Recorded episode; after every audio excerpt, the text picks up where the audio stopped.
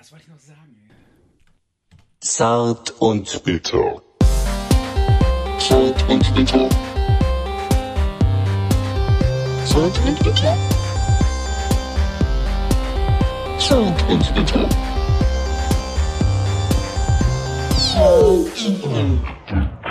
Yo, hi liebe Leute, wir sind wieder hier bei Zart und Bitter und heute mit dem Thema Crime. Das hatten wir zwar schon mal, aber wir haben einfach geniale Crime-Fälle dabei. Das ist jetzt die vierte Crime-Ausgabe. Ehrlich? Kriminalfälle und mehr. Ja. Ich glaube, die kommen gar nicht so besonders gut an. Ähm, aber wir reden gern drüber. Ja. Und, Wir stehen so ein bisschen drauf. und wer sich das anhört, Weil wir sind selber so verhinderte Serienkiller eigentlich, so ein bisschen, oder? und, und wer sich das anhört, der muss halt leider durch. Ne? Absolut. Hilft und nix. äh, aber wir können euch schon verraten, Leute, es wird total spannend und mega, ja, auch ein bisschen blutig und so. Es ist schon, also ich habe auf jeden Fall eine ganz gute Story dabei. Klingt, klingt ja. witzig. Ja, nee, soll auch gar nicht witzig sein, ähm, aber ähm, ich habe einfach eine coole Story dabei. Also Oder zwei sogar. Mal gucken, wie weit wir kommen. Und äh, hast du auch was mitgebracht? Wir, ja, wir reden ja gerne auch so, so ein bisschen äh, nonsensmäßig und so ein bisschen ungeplant und auch mal über, ja, reden wir manchmal über witzige Themen? Ich weiß es nicht. Aber manchmal ist so der ein oder andere amüsante Moment dabei. Aber das heißt ja nicht, dass wir nicht auch mal äh, ernst, ernste Themen anpacken können. Absolut. Äh, Und so Kriminalgeschichten, die sind ja manchmal auch absurd, manchmal sogar ein bisschen. Ähm, hm, gibt's Ja. auch, gibt's eigentlich witzige Kriminalgeschichten? es gibt vielleicht den einen oder anderen witzigen Moment in Kriminalgeschichten, aber so grundsätzlich. Ja, im Tatort ist immer ein Witz dabei. Ne? ja Ja. klar. Da hat jeder Kommissar ähm, braucht eine Macke und einen witzigen, witzigen Sidekick. Aber, aber Tatort, da sind wir weit entfernt von. Das ist uns zu langweilig. So eine, so eine, so eine weichgespülte AD-Produktion, das wollen wir nicht. Das Ja. wollen wir nicht. Wir sind hier bei zart und bitter. und das, das geht hart zur Sache. ja, wir, wir sind nicht gebunden an irgendwelche GEZ-Drehbücher und so. Wir denken uns die Fälle, auch, ja, wir denken sie uns ja nicht selber aus. Ne? Und wir äh, ben- benennen das einfach auch knallhart. Also wir, wir haben ja keine Maulkorb. Wir können ja erzählen, was wir hier wollen. Wir, Ja, uns kann keiner aufhalten. wir können ja auch keine Fans verprellen, weil wir keine haben. Ach so, ja. Es ist ja alles, wir sind total frei. Ja. ähm, immer wenn, wenn wir über Crime reden, trage ich hier diese Jacke. Ja, Das, warum? ist, das ist meine Verbrecherjacke. Okay. findest du die? Ah, ich sehe schon, du willst über deine eigenen Crimes reden heute, oder was? nee, nicht? Nein. Ähm, aber Du äh, siehst auch ein bisschen gefährlich aus, finde ich jetzt. Also man muss das mal Ja? den Hörern so sagen. Ja, du hast dir so ein Bart wachsen lassen und das sieht schon so ein bisschen äh, verrucht aus. Ja, mhm. doch. Und so, so der typische Kriminelle, der trägt Bart.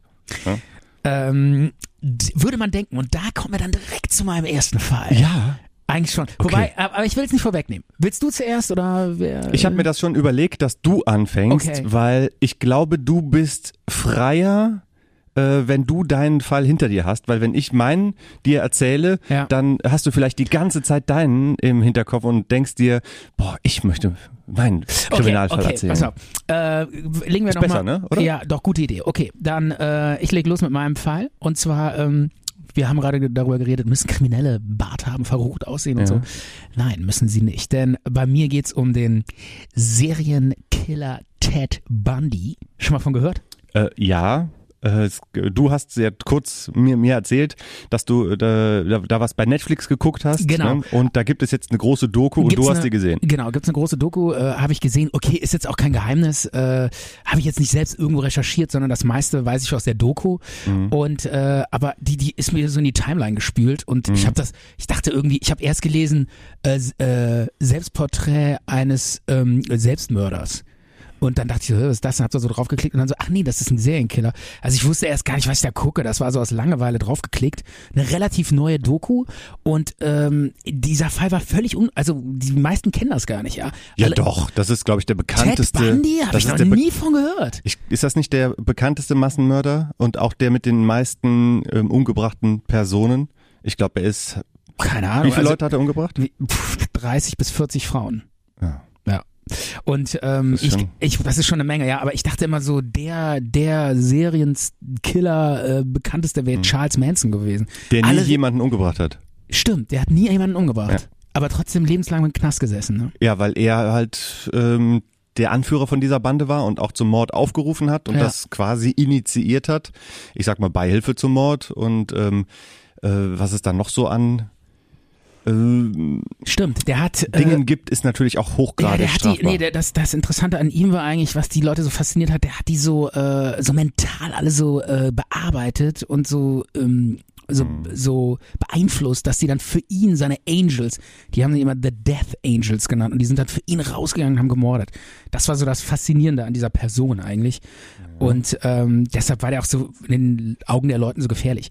Aber Ted Bundy, ja. der äh, Serienmörder, über den ich heute rede, ich kannte den überhaupt nicht. War mir nie ein Begriff, ich habe Ja. nie davon gehört und ich glaube auch viele andere kennen, haben nie davon gehört.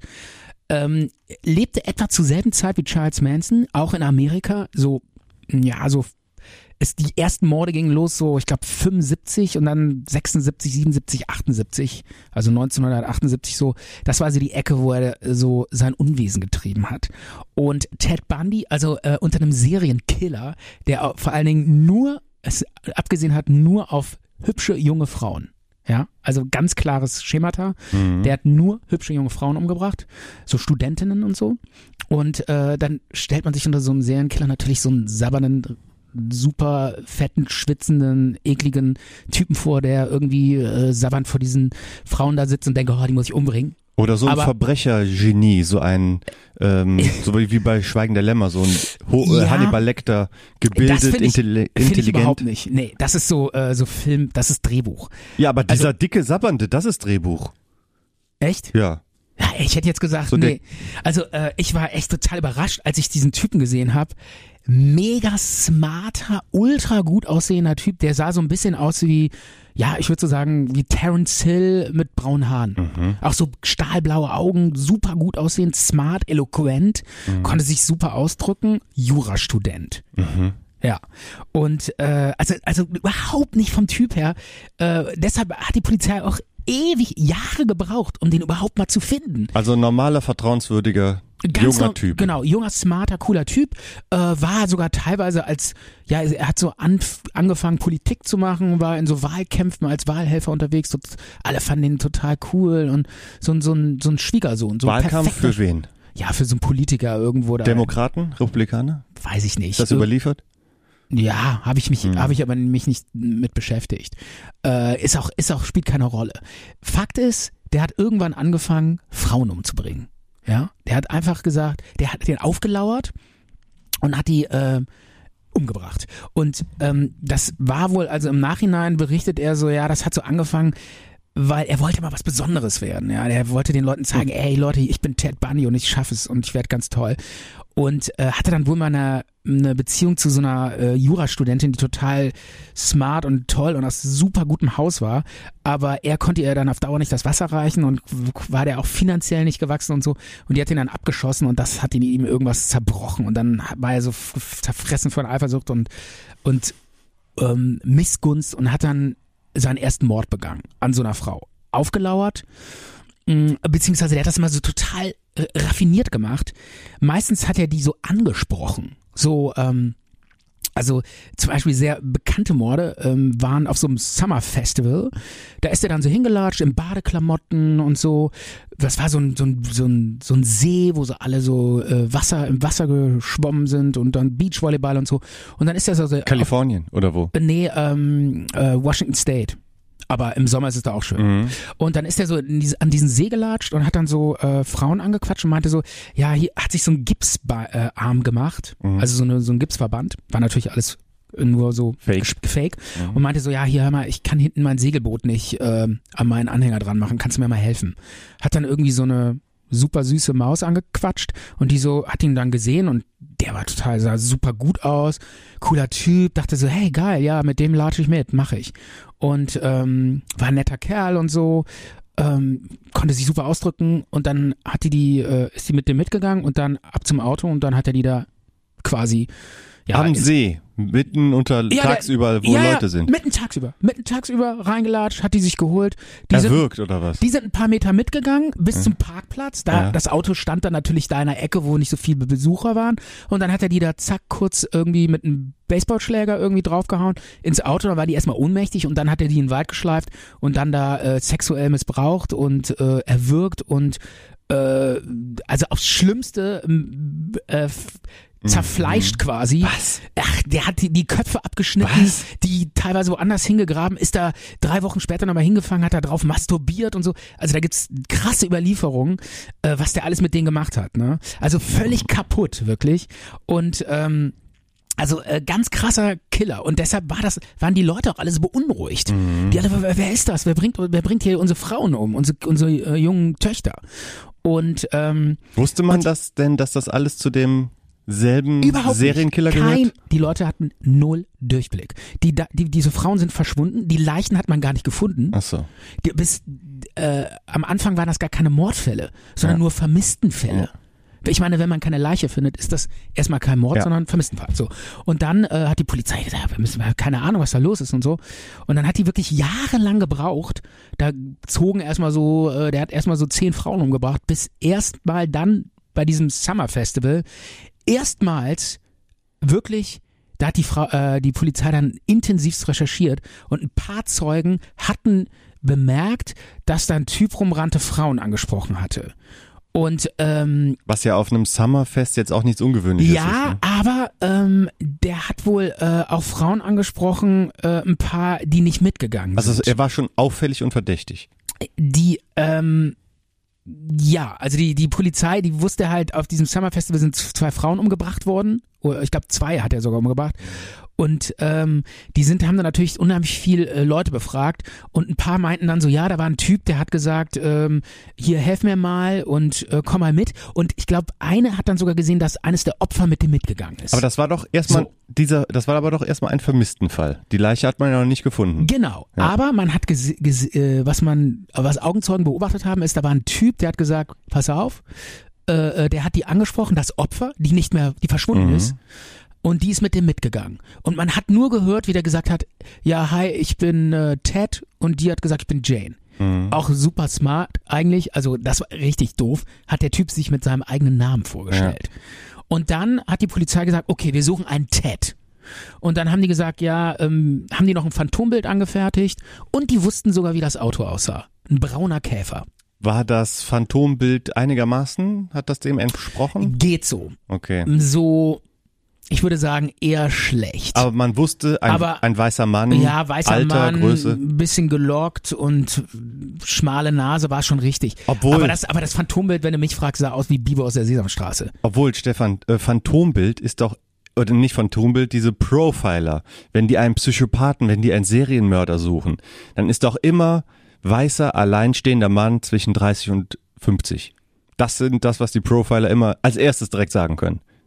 Keine Oder? Ahnung. Weiß ich nicht. Also von diesen CSI-Sachen, die man halt so kennt, oder was weiß ich. Ähm, Serienmörder, das sind weiße Männer in dem Alter, zwischen 30 und Also du, 40. du meinst, die zeichnen dann nicht mal an so einen Asiaten. Könnte ja auch ein Asiate sein. Oder was? Also ist mir nicht bekannt, dass in den USA Oder, ähm, oder kann ja auch ein 16-Jähriger, 60-Jähriger sein. Es äh, ist mir auch nicht bekannt. Der typische äh, psychopathische Serienmörder ist deutlich jünger als 60. Also, Außer man hat ihn nie, Also, außer man hat ihn nie gefasst. das heißt, äh, im Grunde genommen fallen wir quasi ins Raster. wir wären jetzt die typischen psychopathischen Serienmörder. ja, total viele fallen in dieses Raster. Ja. We- Weißer Mann, alleinstehend, äh, schrullig, schräg, äh, zwischen 30 und 50. Okay. Obwohl schrullig und schräg, äh, das ist es ja auch nicht. Der war es ja nicht. Moment, an der Stelle muss man noch sagen, der hatte eine Freundin Hm. zu der Zeit. Der war mit einer Frau Fassade. zusammen und nee, der meinte auch, er wäre in die verliebt gewesen. Aber äh, der musste dann äh, irgendwann losziehen und Frauen umbringen. Aber der ist doch wahrscheinlich, also der ist Psychopath, da gibt's wahrscheinlich Das ist die drüber zu. große Frage, die sich alle Mhm. gestellt haben. Was ist das eigentlich für ein Typ? Wieso hat er das gemacht? Und ähm, soll ich da gleich nochmal drauf eingehen oder erst nochmal die Story Also wir sind jetzt am See, Vermissten, genau, Polizei vermissten. befragt und und, dann so weiter. haben die und dann nach Jahren, nachdem die Frauen ähm, umgebracht wurden, wurde er erstmals hatten die einen Hinweis. So, und dann hatten die den Namen Ted und den braunen Käfer. Und dann konnten die den Personenkreis auf ungefähr 100 Leute einschränken. Es gab ungefähr 100 Teds mit braunem Käfer. So war das wirklich. In, in, Äh, in, Washington äh, State. in Washington State und vielleicht noch Kalifornien oder irgendwie so. Und dann äh, haben die den schon auch im Visier gehabt. Und dann gab es mal auch so einen Abend, wo die den beobachtet haben, ob sich das Auto bewegt und so, hat aber alles nicht hingehauen. Und äh, der war halt auch super geschickt und konnte sich so äh, ver, ver, äh, verstecken, super und so.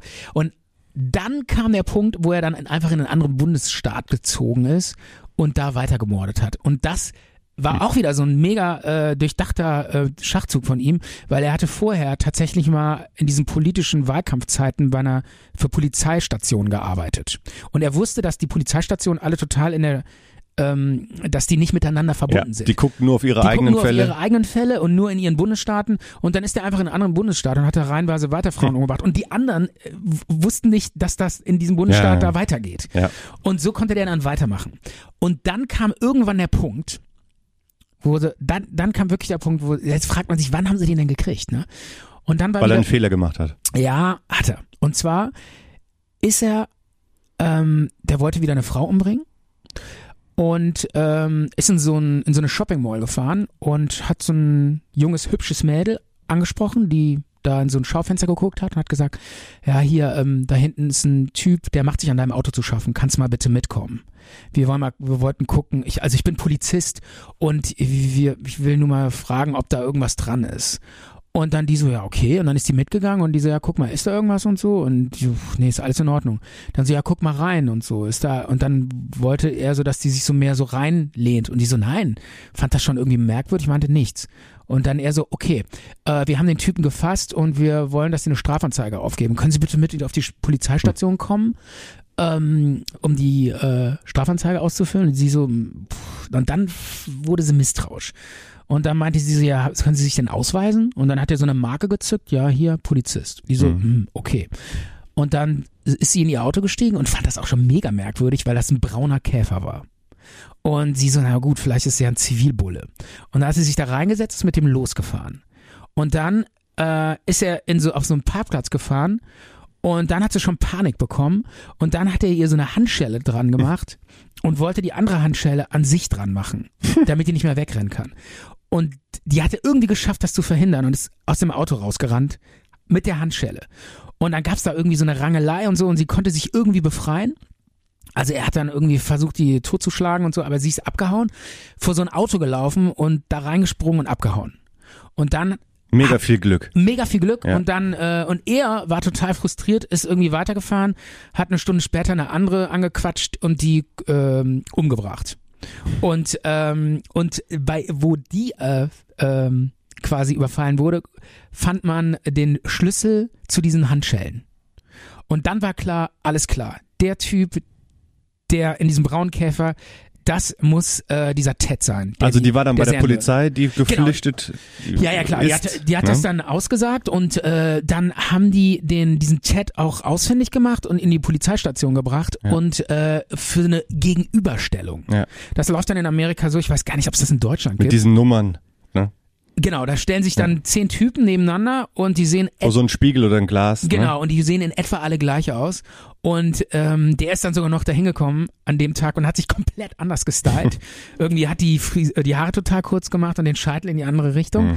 Und da mussten die äh, kurzfristig noch irgendwie so andere Typen äh, casten, die äh, ihm dann ähnlicher sahen und haben dann irgendwie so einfach so Polizisten genommen, da reingestellt. Ah, die nehmen dann auch gern mal Polizisten. Ja, ja, klar. Also als die, so- die müssen ja halt Ja. Typen da reinstellen, die so ähnlich aussehen. Ja. Und er ist, äh, sie sind dann da reingekommen, die hat keine Sekunde gebraucht, die so, der Ja. war's. Und ähm, dann hatten sie ihn. Und dann ging's los mit Gerichtsprozess und dann kurbelte diese ganze Maschine an. Aber in so einen Mord konnten die ihm noch nicht, immer noch nicht nachweisen. Das waren dann so Anklagen wegen, ähm, keine Ahnung, wegen gef versuchtes, versuchtes Kidnapping oder irgendwas. Aber die Und- haben doch diesen Schlüssel von der Handschelle gefunden. Ja, ja, aber das war kein, das ist total schwierig. Bei der anderen Leiche haben die den Schlüssel gefunden, ne? Nein, nein, nicht bei der anderen Leiche, nur bei dem Ort, wo die verschwunden ist. Ah. Ja, deshalb, das waren alles nur so Indizien, so richtige Beweise gab es nicht. Und das war auch das Problem. Er saß zwar in Untersuchungshaft, sie hatten ihn und vermuteten auch, er ist es, aber so richtig so, ne, also jetzt volle Möhre, Anklagen, 30 Frauen umgebracht, war noch gar Also ganz, den hieb- und noch- stichfesten Beweis, der Ach, fehlte. da waren die noch Lichtjahre von entfernt. Die hatten aber wohl schon den richtigen Typen und das war schon mal nicht schlecht. Und dann, ähm, das war total abgefahren, äh, dann saß der in so einem Untersuchungsgefängnis Und ähm, der war ja Anwalt, auch Jurastudent, und der wollte sich dann so auch so selber verteidigen und äh, hat sich dann so auf den Fall vorbereitet. Und dann haben die den auch so interviewt und dann hat er sich so als smarten Typen gegeben, meinte so, das ist totales Missverständnis, äh, das kann ich überhaupt nicht sein. Ey, ich bin selber Jurist und so. Und die konnten das, die die Öffentlichkeit konnten das auch gar nicht glauben. So von wegen, das soll der Angeklagte Das ist sein? doch nicht dieser Mör dieser Serienkiller, dieser smarte, coole Typ, der sich so geil ausdrückt vor der Kamera und so. Ey, wieso soll der denn Frauen umbringen? Der kann die doch alle abschleppen. Der braucht die doch gar nicht umbringen. So nach dem Motto, ne? Und ähm, das war völlig abgefahren und dann ähm, äh, gab es da so Fangemeinschaften, die sind dann so in die Gerichte gelaufen, das waren so Mädels, die haben so Schilder hochgehalten, Free B Ted Bundy, we love you, ich will ein Kind von dir und so. Und haben dann, äh, der war wie so ein Rockstar und die haben den dann so abgefeiert, dass der unschuldig sei und so. Und ähm, diese, dieses Mädel, die halt von dem Typen da Mit den Handschellen. mit den Handschellen, die ähm, fast umgebracht wurde, die war fix und foxy, weil die dachte, ey, das kann wohl nicht sein. Ja. Jetzt wird er da so gehypt und das war der. Ja. Und ähm, ich meine, die, die ist dem Tod von der Schippe gesprungen. Ganz knapp. Ja. ja. natürlich. Eine Stunde Der- später war eine andere tot. Ja, eben. Und ähm, ja, und dann, ähm, also ich will jetzt nicht zu lange machen, aber ähm, es ist schon echt, die, der Fall ist einfach echt krass. Und dann saß er in diesem Untersuchungsgefängnis und konnte mal in so eine Bibliothek dann so seine Jurabücher lesen. Und da ist er dann irgendwann aus dem dritten Stock sieben Meter runtergejumpt, abgehauen. Aus dem Knast. Weg. Und ähm, ja, dann war der, äh, ist abgehauen. Und äh, ist dann irgendwie durch die Wildnis gelatscht da. Das war in Colorado, war das. Aspen hieß das. Mhm. Skigebiet. Äh, ja, irgendwie so ein Skigebiet, genau, Skigebiet, so eine Ecke, ähm, oder Seattle oder so, ich weiß jetzt auch nicht mehr, ist auch egal. Und dann, und dann nach sieben Tagen haben die den dann total ausgehungert irgendwo gefunden. Und dann wieder in den Knast. Und ähm, dann ähm, haben die den diesmal in den anderen Knast reingetan. Und dann ging der Prozess weiter und dann wurde der auch verurteilt äh, wegen, ich glaube, weiß ich gar nicht mehr, Körperverletzung oder vers sogar versuchten Mord oder so.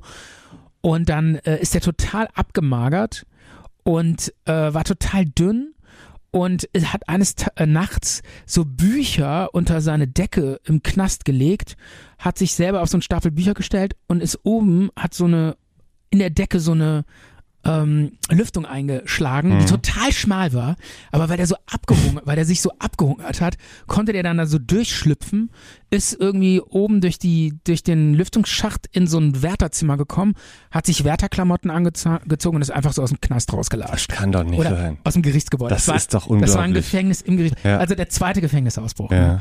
Und äh, die, die, äh, die Justiz und die, die, die Polizei und so, die, die war, war lächerlich gemacht. Ja.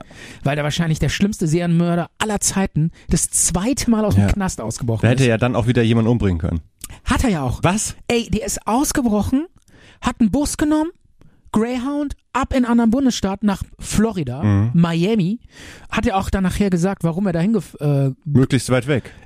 in einen anderen Bundesstaat und vor allen Dingen, er hatte ja keine Kohle, der hatte ja nix ähm, und da war warm. Da konnte der draußen pennen und so.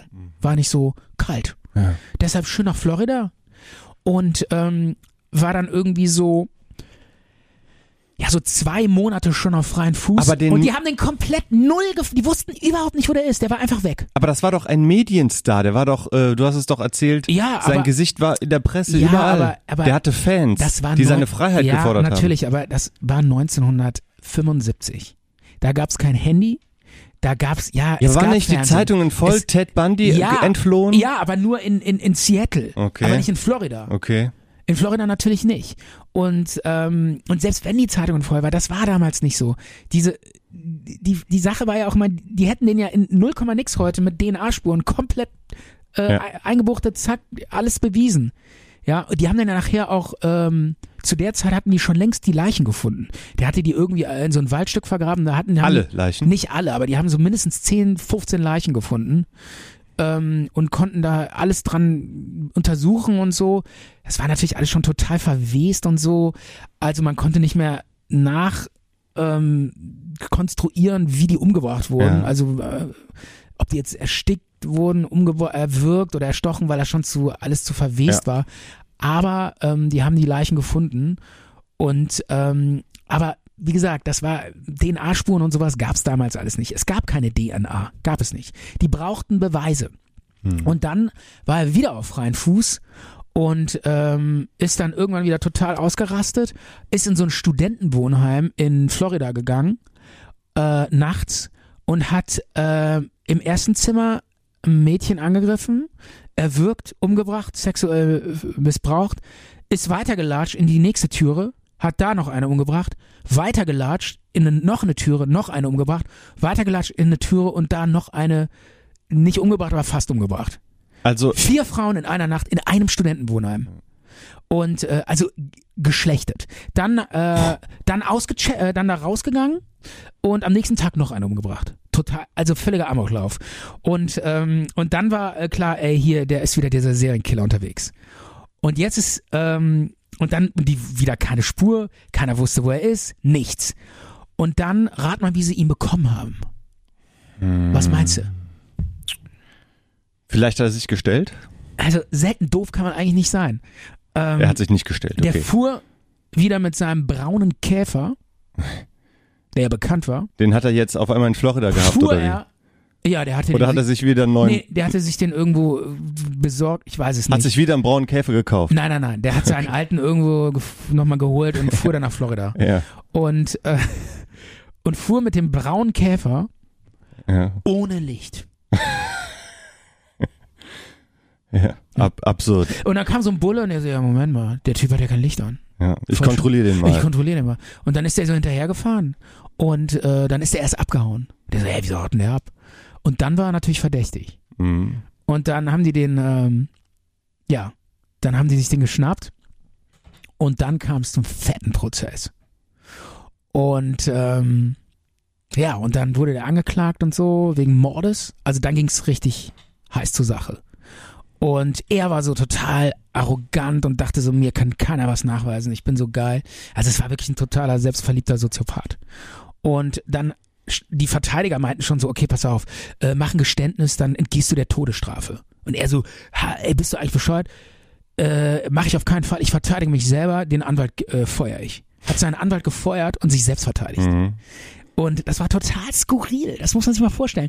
Der stand vor Gericht, ein Serienkiller, dem wurden irgendwie 30 äh, Morde zur Last gelegt Ja. und der stand vor Gericht und hat sich selbst verteidigt. War das dann in Florida? Stand er in Florida dann vor Gericht? Äh, ja, es war in Florida. Ja. Und da ist ja auch Todesstrafe, ne? Mhm. Und ähm, der hatte zwar noch Anwälte, aber er hat auch sich verteidigt. Und, ähm, und da gab es eine Szene, und das ist ja so, in Amerika muss ja immer eine Jury überzeugt Ja. werden. Ne? Du musst ja quasi eine Jury überzeugen, ey, ich bin unschuldig. Einstimmig müssen die dann. Genau, Ne? einstimmig. Ja.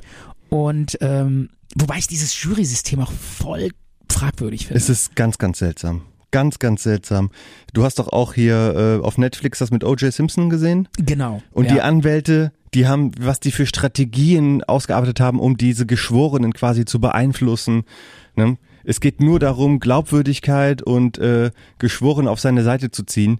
Letztendlich ist das, äh, wie das im deutschen Gericht, ein, ein Richter ähm, guckt sich die Fakten an mit Gutachten, mit Schöffen und so weiter und dann wird ein Urteil gefällt. Und dass da Laien sitzen und äh, die sind ja leicht zu, leichter zu beeinflussen, finde ich auch sehr antiquiert. Ich finde es auch fragwürdig, weil, weil man sieht es ja auch an den, an den Ergebnissen der Prozesse, die sind ja oft total äh, Total oft wurden Unschuldige zu Tode verurteilt. Ja. Gerade Schwarze. Ja, weil, ganz, weil, ganz weil letztendlich die Anwälte, die haben alle Tricks auf Lager und die, es geht letztendlich nicht darum, irgendwie die Wahrheit zu finden oder so, äh, sondern es geht eigentlich nur darum, wer kann am besten die Jury äh, manipulieren. Ja. Oder? Und- also irgendwie so, weißt du, und äh, ich finde es eigentlich besser, wenn dann wirklich ein Profi entscheidet, der Jura äh, weiß, Ja. wie es läuft, so ein Richter und der sagt dann, okay, ich kann die Sache jetzt einschätzen. Staatsanwälte und Richter in den USA werden ja auch vom Volk gewählt. Soweit ich weiß. Stimmt, stimmt das, ne? Äh, in USA oder was? Ja. Ich glaube ja. ja. Die, die werden gewählt und die befinden sich dann auch in einem Wahlkampf und ähm, ja, in bestimmten Bundesstaaten wählen halt die, äh, die Wahlberechtigten eher einen, der auch mal knallhart mal so ein paar Todesurteile durchzieht. Ne? Und Ja. nicht so einer, was, der, der war ja, ich sag mal, milde oder gnädig oder hat abgewogen. Nee, nee, wir wollen welche, die knallhart durch, durchgreifen. Und dementsprechend handeln dann die auch gerade so vor einer Wahl. Die denken an ihre, an ihre Wahl. Und Ja. nicht an ein gerechtes Urteil oder geschweige denn an die Opfer. Wie die Richter oder was? Oder, ja, hauptsächlich, oder ich würde die sagen auch die Staatsanwälte. Staatsanwälte auch. Ne? Ja, ja. Und die Richter, die werden auch gewählt. Ja, ja. Aber die sehen das ja, die Staatsanwälte bei den, äh, in Amerika ist das auch so, die Staatsanwälte sehen das als Erfolg, wenn die einen zum Tode verurteilen. Dann haben die so, ey, geil, wir haben es Ja, geschafft. wegen Wahlkampf. genau. Aber ich Also werde das das nochmal. total skurril. Ich werde das nochmal recherchieren und in einer der nächsten Sendungen nachreichen, weil wir wollen ja auch jetzt nicht nur, wir wollen ja keine Gerüchte streuen, Okay, wie das das Wahlsystem stimmt. von Richtern und Staatsanwälten ja, ja, in den wir, USA wir ist. müssen da auch äh, uns besser vorbereiten, hast recht. Also wir können ja nicht einfach so. Aber ich kenne einen, der mal in der Jury saß. In Ja, den ja, USA? Ähm, ja, ja. Ja, wo sonst, ne? Ja, klar. Und ähm, das war jetzt nicht so ein krasser Prozess, aber ähm, das war schon ziemlich, ziemlich, da ging schon wirklich auch um was, kein Gefängnisstrafe oder so. Und äh, er hat mir dann so erzählt, wie das war. Und das war schon echt krass, weil die werden einfach so äh, aus, dem, aus ihrem Arbeitsleben gezogen. Ich meine, der Typ, der hatte irgendwie so einen Job, der, der wollte da irgendwie jeden Tag arbeiten gehen und der war auch noch irgendwie, der hatte, glaube ich, eine Galerie und war, also er hatte eine Galerie oder hat eine Galerie und er war eigentlich, äh, musste jeden Tag da arbeiten. Sonst Hatte wär- null Zeit. er Um, hatte null Zeit Ja. und dann wirst du äh, per Los oder so äh, einfach gespottet, du wirst einfach äh, gezogen und dann heißt es, du musst jetzt da hinkommen. Und du kann, es gibt keine Entschuldigung. Du kannst nicht sagen, nee, aber hab, ich, hab, ich will nicht. Du musst dann da hingehen. Ja. Und dann sitzt du da in der Jury, hast überhaupt keinen Bock darauf. Ja, das ist oft so. und kennst dich vielleicht auch gar nicht ja, aus mit der willst das auch Materie. gar nicht, willst das auch gar nicht, weißt du, das ist ja nicht so wie in Deutschland, wo Schöffen sich freiwillig melden und sagen, hey, ich will Schöffe werden. Aber die werden auch gewählt. Ne? Ja, aber die, die werden, die, die wollen frei, die melden sich und sagen, hey, Ja. ich würde gern mitentscheiden dürfen in einem Gerichtsprozess. Und die Jury in Amerika ist wirklich so, die wollen das gar teilweise gar nicht, werden dann dahin gezwungen und müssen dann da hocken drei Wochen und sich den ganzen Wahnsinn anhören. Also ich finde das irgendwie höchst fragwürdig, muss ich ganz ehrlich sagen. Aber wir, wir werden da nochmal nach recherchieren. Ja. Okay. Ähm, jetzt pass auf. Mhm. Lange Rede, kurzer Sinn. Ich will es jetzt nicht zu lang machen. Aber äh, es gibt so zwei, drei Sachen, die muss man einfach noch erzählen, weil es so skurril ist. Äh, wie gesagt, dieser Serienmörder, dieser krasse Serienmörder, ähm, der übrigens Serienmörder gab es zur Zeit. Diesen Begriff gab es damals so. noch gar nicht. Dieser Begriff Serienmörder ist 1975 das erste Mal richtig aufgekommen. Durch die Presse dann wahrscheinlich. Ja, das ne? ist, der ist da entstanden, weil äh, sowas gab's vorher noch nicht. Es gab Morde, es gab Ehemänner, die ihre Frauen umbringen, es gab, was weiß ich, Eifersüchteleien oder es ging um sonst was. Aber Typen, die wirklich äh, losziehen und reihenweise Frauen oder sonst wen umbringen, das gab's damals noch nicht. Also es war neu. Ja, aber das, es gab schon vor ihm äh, welche, zum Beispiel Jack the Ripper, das war auch ein Serienmörder. Die Ja. Anzahl war jetzt kleiner, aber es war ganz eindeutig ein Serienkiller. Ja, aber der war in England, ne? Ja, ist ja egal, In wo er war. Amerika gab's immer noch keinen Serienkiller. Wirklich nicht. Okay, dann war das vielleicht auch der erste, der dann auch so, weil die, die Presse das Ja. dann vielleicht auch sehr stark begleitet hat. Und dann wurde halt der Begriff Serial Killer wahrscheinlich, nennt sich das so? Serial Killer, ja. Ja. Ja, und äh, also das war dann echt skurril. Er hat sich dann ähm, selbst verteidigt und hat dann immer so Anträge gestellt und gesagt, hier, ähm, ich brauche eine neue Zelle, ich kann da mich nicht, kann da nicht lesen, das Licht ist zu schwach, ich kann mich nicht auf den Fall vorbereiten und so.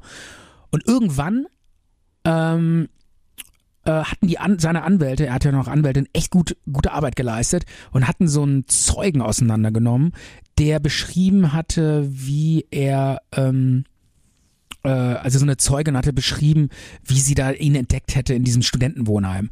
Und dann äh, hatten, hatten diese Anwälte gefragt, ja, äh, hast du seine Augen gesehen? Und sie, nein. Hast du seine Augenbrauen gesehen? Nein. Hast du äh, gesehen, ob er rasiert war oder nicht rasiert war? Nein. Und haben die dann total auseinandergenommen und das war richtig gut für ihn. Und ähm, er war irgendwie total strange drauf und hatte dann das Gefühl, das wäre schlecht gewesen und hat noch nach diese, dieser Befragung seinen Anwalt gekündigt vor Gericht und der ist dann einfach rausgelatscht.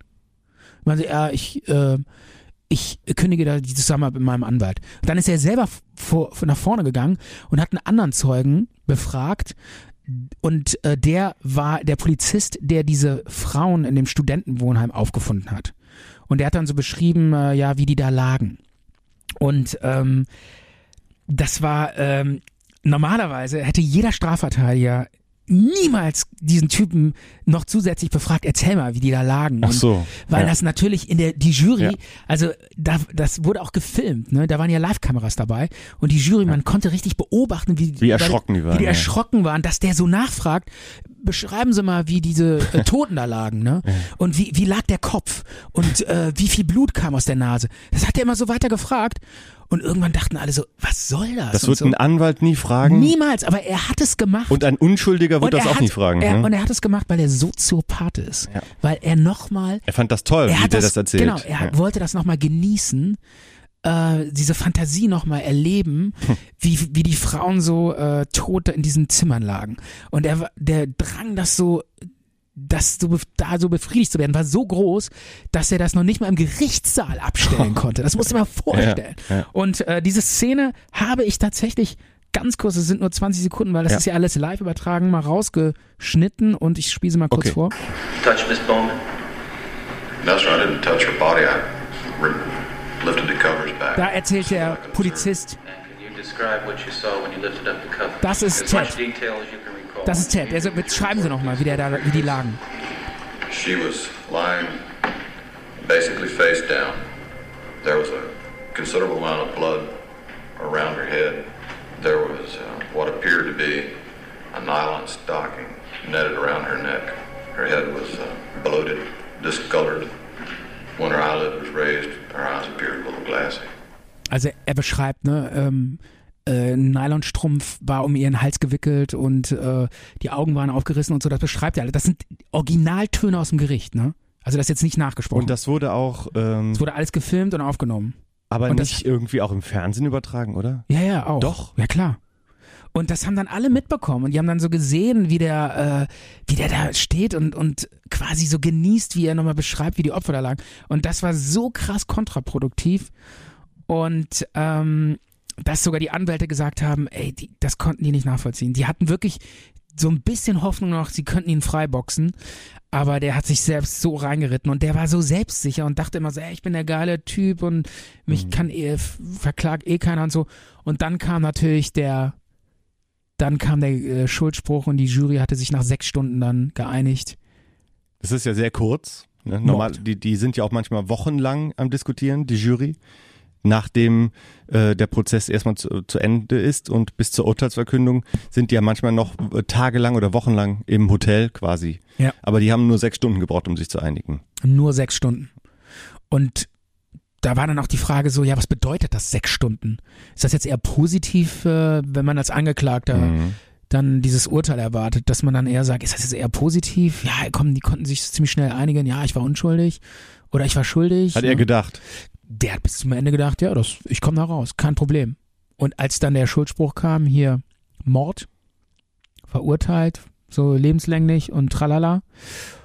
Und äh, ich glaube, in einem zweiten Verfahren wurde dann nochmal die Todesstrafe verhandelt. Okay. Und auch da Urteil einstimmig Todesstrafe. Mhm. Und, Und- das war wirklich, dann hat er geschluckt. Dann hat er gedacht, oh Gott. Wann wurde die dann vollstreckt? Ja, das war auch nochmal eine echt krasse Story. Ähm, der kam dann in die, ins Gefängnis und saß wohl, glaube ich, erst mit, das dauert ja dann ewig. Todeszelle. Ja, dann Zehn ja- Jahre, 15 Ja, Jahre. die, ne? diesem, dann gibt's ja noch Revisionsverfahren und Berufungsverfahren Ja. und das zieht sich ja Jahre hin, ne? Ja. aber irgendwann sitzen die im Todestrakt. Mhm. Und äh, dann irgendwann zieht sich die Schlinge immer mehr zu. Ne? Dann nochmal noch mal ein Einspruch der Anwälte und dies und das. Und es ist wohl so, die sitzen in diesem Todestrakt und manche sitzen da zehn Jahre und warten. Und jede, jeden Moment kann so ein Brief vom Richter reinkommen und dann heißt es, in zwei Wochen wirst du umgebracht. Also das ist irgendwie, es muss auch total furchtbar sein in diesen Todestrakten, ne? weil das so ungewiss ist. Es gibt ja Unschuldige, die da auch gesessen haben. Ja, das, das und auch schon hingerichtet worden sind. Manche kamen auch noch frei. Das ist wirklich grausam. An der Stelle muss man nochmal sagen, dass er immer noch im Todestrakt ganz klar gesagt hat, ich habe diese Frau nicht umgebracht und es gibt auch keine wirklichen Beweise, äh, hat er immer gesagt. Und man hätte tatsächlich noch, es gab viele, die immer noch an seine Unschuld geglaubt haben, unter anderem eine alte Jugendfreundin, die ihn sogar so unterstützt hat, dass sie während eines Plädoyers im Gericht hat er sie gefragt, ob sie ihn heiraten will. Und sie hat gesagt, ja. Und er, alles klar, dann lass heiraten. Dann haben die während einer Gerichtsverhandlung geheiratet. Aber wie kannst du denn während der Gerichtsverhandlung Geht. heiraten? Heiratsantrag so. machen, fertig, ja, ja, geht, Ah. zack. Und dann haben die, äh, hat er in der Todeszelle die geheiratet und noch ein Kind mit der gezeugt. In der Todeszelle. Ja, ich glaube, ähm, Also der hat eine, der hat eine Tochter. wenn man verheiratet ist, dann hat man, glaube ich, so Besuchsrecht oder irgendwie so Genau. sowas. Ne? Und der hat wirklich dann mit der Frau eine Tochter Ja. gezeugt. Im Knast. Oh. Also die durften ihn dann irgendwie besuchen und äh, die durften dann auch mal alleine sein. Und dann haben die, äh, ja, hat er eine kleine Tochter gezeugt, die müsste mittlerweile wahrscheinlich auch irgendwie so, ja, ich denke mal so um die 30 sein oder so, schätze ich mal. Und ähm, ja, und er hat bis zum Schluss gesagt, nein, ich, also bis kurz vor Schluss hat er immer gesagt, nein, ich war es nicht, ich habe sie nicht umgebracht. Und ähm, irgendwann hieß es so, nächste Woche wirst du umgebracht. Und er so, ey, das kann ja wohl nicht wahr sein und so. Und ähm, die Anwälte wollten noch, das ist auch nochmal vielleicht eine kleine interessante Fakt, äh, interessante Information, die wollten dann nochmal den Fall aufrollen, weil die gesagt haben, dieser Mann ist nicht zurechnungsfähig. Und in Amerika darfst du Leute, die nicht zurechnungsfähig sind, darfst du nicht zu Tode verurteilen. Ja, Die haben gesagt, der ist krank im Kopf, das ist ein Soziopath, der, der ist nicht normal im Kopf. Aber das Problem ist, er hatte da diese Karte ja äh, nicht ausgespielt. Also diese, dieses, ich bin krank im Kopf, das kam nie zur Debatte in den Prozessen, weil er ja als selbst als Verteidiger sogar für sich, er hätte gesagt, ich bin total zurechnungsfähig, ich verteidige mich ja auch sogar selber. Also das hätte nie, und dann wollten die Anwälte das aber nochmal rückgängig machen und sagen, lass doch nochmal sein Gehirn untersuchen. Die haben immer gedacht oder vermutet, der hat vielleicht einen Tumor, das aufs empathische System drückt, wo der dann nicht Gefühle entwickeln kann. Weil er auch immer gesagt hat, ich kann keine Liebe empfinden, ich kann kein Gefühl, ich kann kein Mitleid, keine Empathie empfinden. Und die haben dann gesagt, wir müssen das Gehirn untersuchen, der hat vielleicht einen Tumor. Ne? Die Und- Anwälte, die sind ja so bekloppt. Ja, aber Ja. ich meine, irgendwie äh, als Strafverteidiger musst, Ja. überlegst du dir irgendwas. Ne? Gott, dann, dann ist dann so ein Typ, der 30 Frauen umgebracht hat, im Todestrakt und der dann sagt, ja, aber ich bin gar nicht zurechnungsfähig. Ach, jetzt fällt dir das ein. Ja. Ne? Ja. Das war die Idee. Ja. So sollte es laufen. Hat aber dann am Ende auch nicht geklappt. Und dann hieß es, okay, morgen wirst du umgebracht.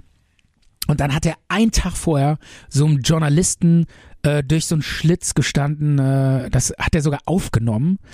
Ähm, ja, das habe ich jetzt leider nicht dabei, Mhm. aber ähm, ja, ich hätte es auch, aber es ist ja aufgenommen, äh, wie er selbst in so ein Diktiergerät erzählt, wie er die Frauen umgebracht hat und wo er, dann hat er sogar noch preisgegeben, wo welche Köpfe liegen und so und ähm, hat also wirklich 24 Stunden vor seiner Hinrichtung gesagt, dass er sie alle umgebracht hat und hat auch nochmal gesagt, dass es ihm leid tut.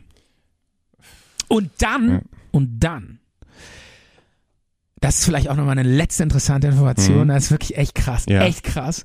Ähm, dann haben die Leute das so abgefeiert, dass der ähm, umgebracht wird Mhm. und haben vor diesem Gefängnis, äh, wo auch diese Todeszelle ist, der, da gibt's ja dann diese, diesen Hinrichtungsraum, äh, da wird ja auf so einen Stuhl gesetzt und äh, festgeschnallt, da Als- wird Kopf rasiert, Elektrischer Stuhl. elektrischer Stuhl, genau, der, dann wird der, der Kopf rasiert und dir werden so Elektroden oder so so ein, so ein Helm aufgesetzt oder so und ähm, ist auch irgendwie echt skurril. Also ich finde, ich wirklich, mir dreht sich da der Magen um, wenn ich das sehe ähm, oder höre, ähm, da, der sitzt, man sitzt dann in so einem Glaskasten Vor Zeugen. äh, vor- Genau, und Mhm. auf der anderen Seite sitzen pf, vielleicht Angehörige der Opfer, die das vielleicht gerne miterleben wollen, wie der Typ hingerichtet Ja, wird. ich glaube, den, ähm, die haben das Recht dazu, ähm, Angehörige von den Opfern. Das muss man ja nicht unbedingt ähm, wahrnehmen.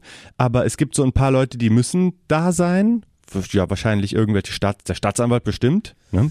Ja. Und dass das halt alles, der Amtsarzt muss da sein, ja. der den Tod feststellen muss. Dann ist da, glaube ich, so der Gouverneur, der am Telefon quasi Ja. das nochmal bestätigt.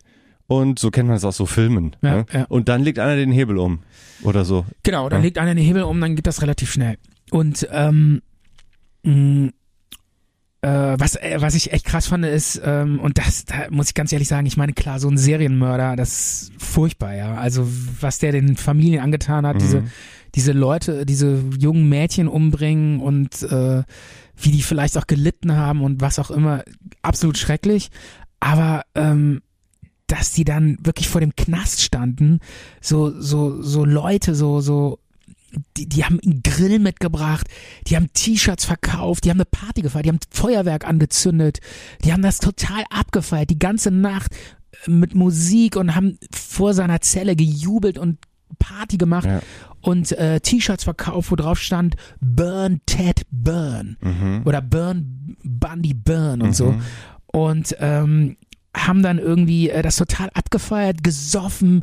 Dann, also das sind ja alles, das war ja 1986 oder so, ne? Das ist alles dokumentiert mit Videofilmen. Also da, da waren Kameraleute, die haben das alles aufgezeichnet. Es gibt, also das ist ja das Geile an der Doku. Das ist ja nicht irgendwie so 1900, 1800 irgendwann passiert, wo nur so ein paar was weiß ich, Schriftstücke ähm, hinterlassen sind, sondern das ist alles, die, Gerichtsverhandlung ist dokumentiert, das danach dann kurz vor, dem, vor der Todesstrafe, die da so abgefeiert ist, alles dokumentiert. Und ähm, dann haben die da so abgefeiert und dann wurde der halt endlich dann umgebracht. Dann kam der Leichenwagen, hat den abgeholt und dann sind die noch hinter dem Leichenwagen hinterhergerannt, haben so gejubelt und so und ja, Bundy ist gest- endlich Krass. tot und so. Das ist schon. Also ich weiß nicht. Das Das, finde ich das schon echt pietätlos. pietätlos. Also ich meine, Mhm. gut, ja, es ist ein Massenmörder, aber Ja, das ist halt äh, typisch USA. Ne? Das würde, ähm, erstens mal gibt's in Deutschland keine Todesstrafe. Das hat auch gute Gründe. Und ähm, das würde ja äh, auch nie zugelassen werden. Ich habe zum Beispiel jetzt auch so eine äh, Doku gesehen ähm, und über den Mord an Gianni Versace, ist ja auch Netflix. Und da habe ich mich dann auch ge gefragt, ähm, da haben, das war ja in Miami, du, du hast ja da auch immer gewohnt in Miami. Ja. Kennst du das Haus, wo er gewohnt hat? Das war ja ein von Johnny Versace. Gianni.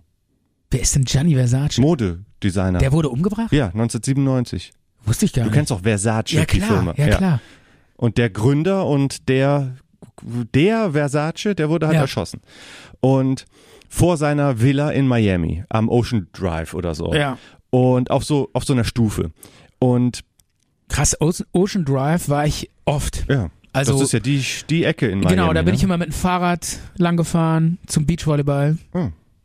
Aber auch noch vorher, ne? Wann warst du da? Anfang der 90er? Nee, ich war 2005 oder so. Ach so. Ja. Ja, aber was ich sagen wollte, dass ich das so krass finde, die haben dann da so ein bisschen abgesperrt, aber du konntest quasi unter so einer Band durchgehen und dann hast, konntest du das Blut von dem anfassen oder so. Äh, in Deutschland, wenn da ein Verbrechen ist, das Wichtigste ist doch erstmal weiträumig absperren, dass da keiner rumrennt, der dann nichts zu suchen hat. Und da latschen die durch oder rennen dem, ähm, äh, dem Leichenwagen hinterher. Das ist doch total verrückt. ja. Aber abschließend wollte ich dich noch fragen, wie, Ja. wie war das da mit dem Journalisten, der durch so einen Schlitz mit dem da noch sprechen konnte? Ja. Im, der war im Gefängnis im Todestrakt und hat durfte ein Interview führen oder ja, was? durfte er, Wie weil, geht das? weil er schon länger mit ihm Interviews geführt hat. Das war ein Journalist, der schon Jahre vorher angefangen hat, mit ihm im Gefängnis zu reden und hat über 80 Bänder voll gesprochen und wollte the real story of Ted Bundy ähm, quasi aus denen rauskitzeln. Weil im äh, vor Gericht hat er immer gesagt, ich war es nicht. Und er wollte endlich die richtigen, endlich von ihm erfahren, was ist eigentlich passiert. Und dieser Journalist, der hat irgendwann, also das hat ewig gedauert, bis er überhaupt irgendwas aus ihm rausbekommen hatte. Aber irgendwann hat er so einen Trick gemacht und er, ihm ist aufgefallen, ey, ich muss ihm so einen Schleier geben, dass er die Sachen erzählen kann, was er gemacht hat, ohne sich selbst zu belasten und zu sagen, dass er es gemacht hat. Und dann hat er gesagt, pass auf, du hast doch auch Psychologie, der hatte auch einen, einen Ab Ab Abschluss in Psychologie, dieser Serienkiller. Ja. Und da hat er gesagt, du hast doch Psychologie studiert. Erzähl doch mal, was für ein Typ meinst du, wäre das gewesen, der sowas gemacht hätte? Und dann hat er diesen Typen immer beschrieben, der sowas gemacht haben könnte. Was der so, warum der das gemacht haben könnte. Und hat letztendlich sich beschrieben. Aber immer so getan, als würde er diesen Typen. Und das war so die Taktik. Und damit hat er halt ähm, dann auch rausbekommen, wie das alles passiert Ja. ist. Und dieser Journalist hatte halt bis zum Ende Kontakt mit ihm und ist dann da hingegangen ich weiß gar nicht, ob es am Ende dieser Journalist war oder noch so ein Officer oder so. Aber ich glaube, es war der Journalist. Und deshalb ist der, und der hatte dann auch viel Vertrauen zu ihm und, ähm, und hatte ihm das dann am Ende auch noch gesagt. Und damit ist dann natürlich schon auch so ein bisschen, ja, ich sag mal, das, die, ich finde, ist auch so ein bisschen Erleichterung da, weil man dann weiß, der wurde auf jeden Fall nicht zu Unrecht umgebracht. Ich finde Todesstrafe auch nicht okay. Ich finde es ich halte davon auch nichts, weil ich finde, staatlich Leute umbringen, finde ich furchtbar, Mhm. egal was die getan haben. Ähm, Ja, ich glaube, die, aber die Amerikaner haben da ein anderes Verhältnis ist, da, ist die USA nicht der einzige, ähm, ich sag mal, westliche Staat oder in Anführungszeichen fortlicher Staat, Industriestaat bestimmt, die noch die Todesstrafe einsetzen? Ich, oder- ja, ich glaube Oder auch. was ja. ist mit Japan vielleicht? Nee, Auch als quasi als ähm, Vorreiternation oder als äh, kann, ja. kann ich nicht so sagen. also es, es passt auf jeden Fall nicht zu einem modernen, demokratischen, aufgeklärten Eben. Staat. Finde ich eigentlich Ja, auch, ja. ja. Weil ähm, das ist doch auch immer so dieses, ähm, wie nennt man das, wenn man verurteilt wird? Die Strafe. Ne? Ja. Da gibt es ja auch zum Beispiel im Jugendstrafrecht, die gehen ja immer davon aus, ähm, dass die, das ist halt diese Strafe ist halt dafür da, damit du dich noch ändern kannst oder so. Und Ja. auch im normalen Strafrecht Ja. wird man irgendwie versucht, wieder ein, ich sag mal, ein Mitglied der Gesellschaft zu werden ja, der, äh, oder wie, sowas. Ja, ne? ja, das ist so dieses, ähm, wie nennt man das so, ähm, äh, äh, dieses, Sozialisation. Genau, dieser Sozialisationsgedanke. So, äh, die, da, da muss immer bei, in Strafe muss nicht nur Rache stecken, Ach ja, genau. sondern da muss auch drin stecken, wir versuchen dich wieder zurück in die Gesellschaft Ja. zu bringen. Ja. Das ist der moderne strafrecht, strafrechtliche Ansatz in ja Europa, sage ich mal. Und bei Jugendlichen Und- geht's da auch um Erziehung. Da oder? noch Ne? viel ja. mehr. Da geht's, da geht's darum, dass die ja eigentlich noch keine fertigen Persönlichkeiten sind und dass man da noch viel tun kann. Und deshalb reine Strafe, ja, Auge um Auge, Zahn um Zahn, ist halt gerade da noch am allerwenigsten. Deshalb, der Staat, der hat ja auch schon ähm, öfters mal, wie nennt man das, wenn Leute entlassen werden? Na, am, nicht Amnesie, wie heißt das denn? Ähm, wie ähm, entlassen? Ach so, äh, ähm, Begnadigt. begnadigt Wie, wie heißt oder- das denn? ähm, Ähm, ich habe auf jetzt grad, Bewährung. Nein, nein, nein, nein, die werden, die kommen aus dem Knast dann frei. Ich habe irgendwie Amnesie im Kopf. Was heißt so. doch nicht Amnesie? Nee, du meinst ähm, Amnesty. Amnesty. Ja. Ach so, ehrlich? Ja, wenn Okay. man quasi ähm, entlassen Ja. wird, wenn der Staat dir verzeiht. Amnesie ist doch irgendwie so, so Delirium oder? wenn man sich nicht mehr an Dinge erinnern kann. Ach so, genau. Gedächtnisverlust. Ja, Aber RAF-Täter, RAF-Terroristen, Ja. die wurden doch auch mal dann wieder entlassen. Die haben auch Ähm, das kann sein. Also äh, klar. Also, und dann spielt auch natürlich noch eine Rolle, dass in ähm, also in, zumindest in Deutschland die meisten Straftäter, die verurteilt werden, immer auch früher aus dem Knast rauskommen wegen guter Führung und so. Aber nochmal ganz kurz zurück zum Fall Ted Bundy. Ähm, und damit ist das dann auch gegessen. Aber ich will dir noch mal, dich nochmal eine Sache fragen, Mhm. Micha. Und zwar, die Frage war immer, warum hat er das getan? Ja. das und- stellen ja, sich viele, ne, ja, die Frage. Und, aber die Frage, die haben wirklich jeden Stein umgedreht. Die haben alle befragt, die Eltern befragt, die Mutter. Und er ist ganz normal aufgewachsen. Ähm, die Mutter war liebevoll. Okay, der Großvater heißt es, hätte ihn auf irgendeine Art ähm, misshandelt, entweder ge mit Gewalt oder mit psychischer oder mit körperlicher Gewalt. Aber das war auch nicht so ganz klar. Und ähm, ja, gut, er hat mal gestottert und hatte ein paar Misserfolge bei Frauen, wo er landen wollte. Aber das Übliche, Mhm. ja, Frustration, die jeder normale Mensch durchmacht. Und dann aber plötzlich, er hat immer gesagt, ja, er hört dann Stimmen und muss diese Frauen abschlachten. Und die Frage ist, die Frage, die sich jeder gestellt hat, warum? Ähm, also der Richter meinte irgendwie, sie waren frustriert, sie, sie irgendwas ist in ihnen zerbrochen, sie, ähm, sie der ist auf, nicht auf diese Jura-Uni gekommen, wo er hin wollte, sondern musste dann zu so Abendschule. Da war wieder irgendwie Groll und Frust und und dann ist er irgendwie verbittert gewesen und so und hat angefangen, diese Frauen reihenweise umzubringen. Okay, aber ähm, und der Richter meinte dann so, ja, sie haben sich für den falschen Weg entschieden. Aber das, das ist zu kurz gedacht. Das ist, das kannst du mir nicht erzählen. Du gehst doch nicht, weil du irgendwie ein paar frustrierende Erlebnisse. Falscher Weg. Ja, du gehst, wenn du, du gehst doch nicht, weil du irgendwie ein paar frustrierende Erlebnisse gehabt hast. Ich meine, jeder Dritte tut das hier in unserer Gesellschaft. Trotzdem bringen die keine reihenweise, werden die nicht zu Serienkiller. Und deshalb meine Frage. Ist das so? Steckt in uns jetzt alle, in allen uns steckt ein Serienkiller, weil wir vielleicht mal zweimal eine Abfuhr kriegen und nicht das, äh, den Uni-Abschluss kriegen, den wir wollen oder was auch immer? Oder, oder was passiert da? Warum ist das so? Wieso? Ich kann mich da nicht reinversetzen. Ich, Ich- ich verstehe weiß, das Ich nicht. weiß es auch nicht. Also ich glaube nicht. Also sind wir jetzt alle dazu fähig, Nein, weil natürlich naja, nicht. mit ein bisschen ein paar frustrierenden Erlebnissen werden wir alle so oder könnten so werden? Also, das- ich verstehe es nicht. Also das glaube ich nicht. Ja, aber gerade bei diesem Ted Bundy, der wirklich der größte Serienkiller aller Zeiten in Amerika war, ist es nicht, ist es nicht erforscht.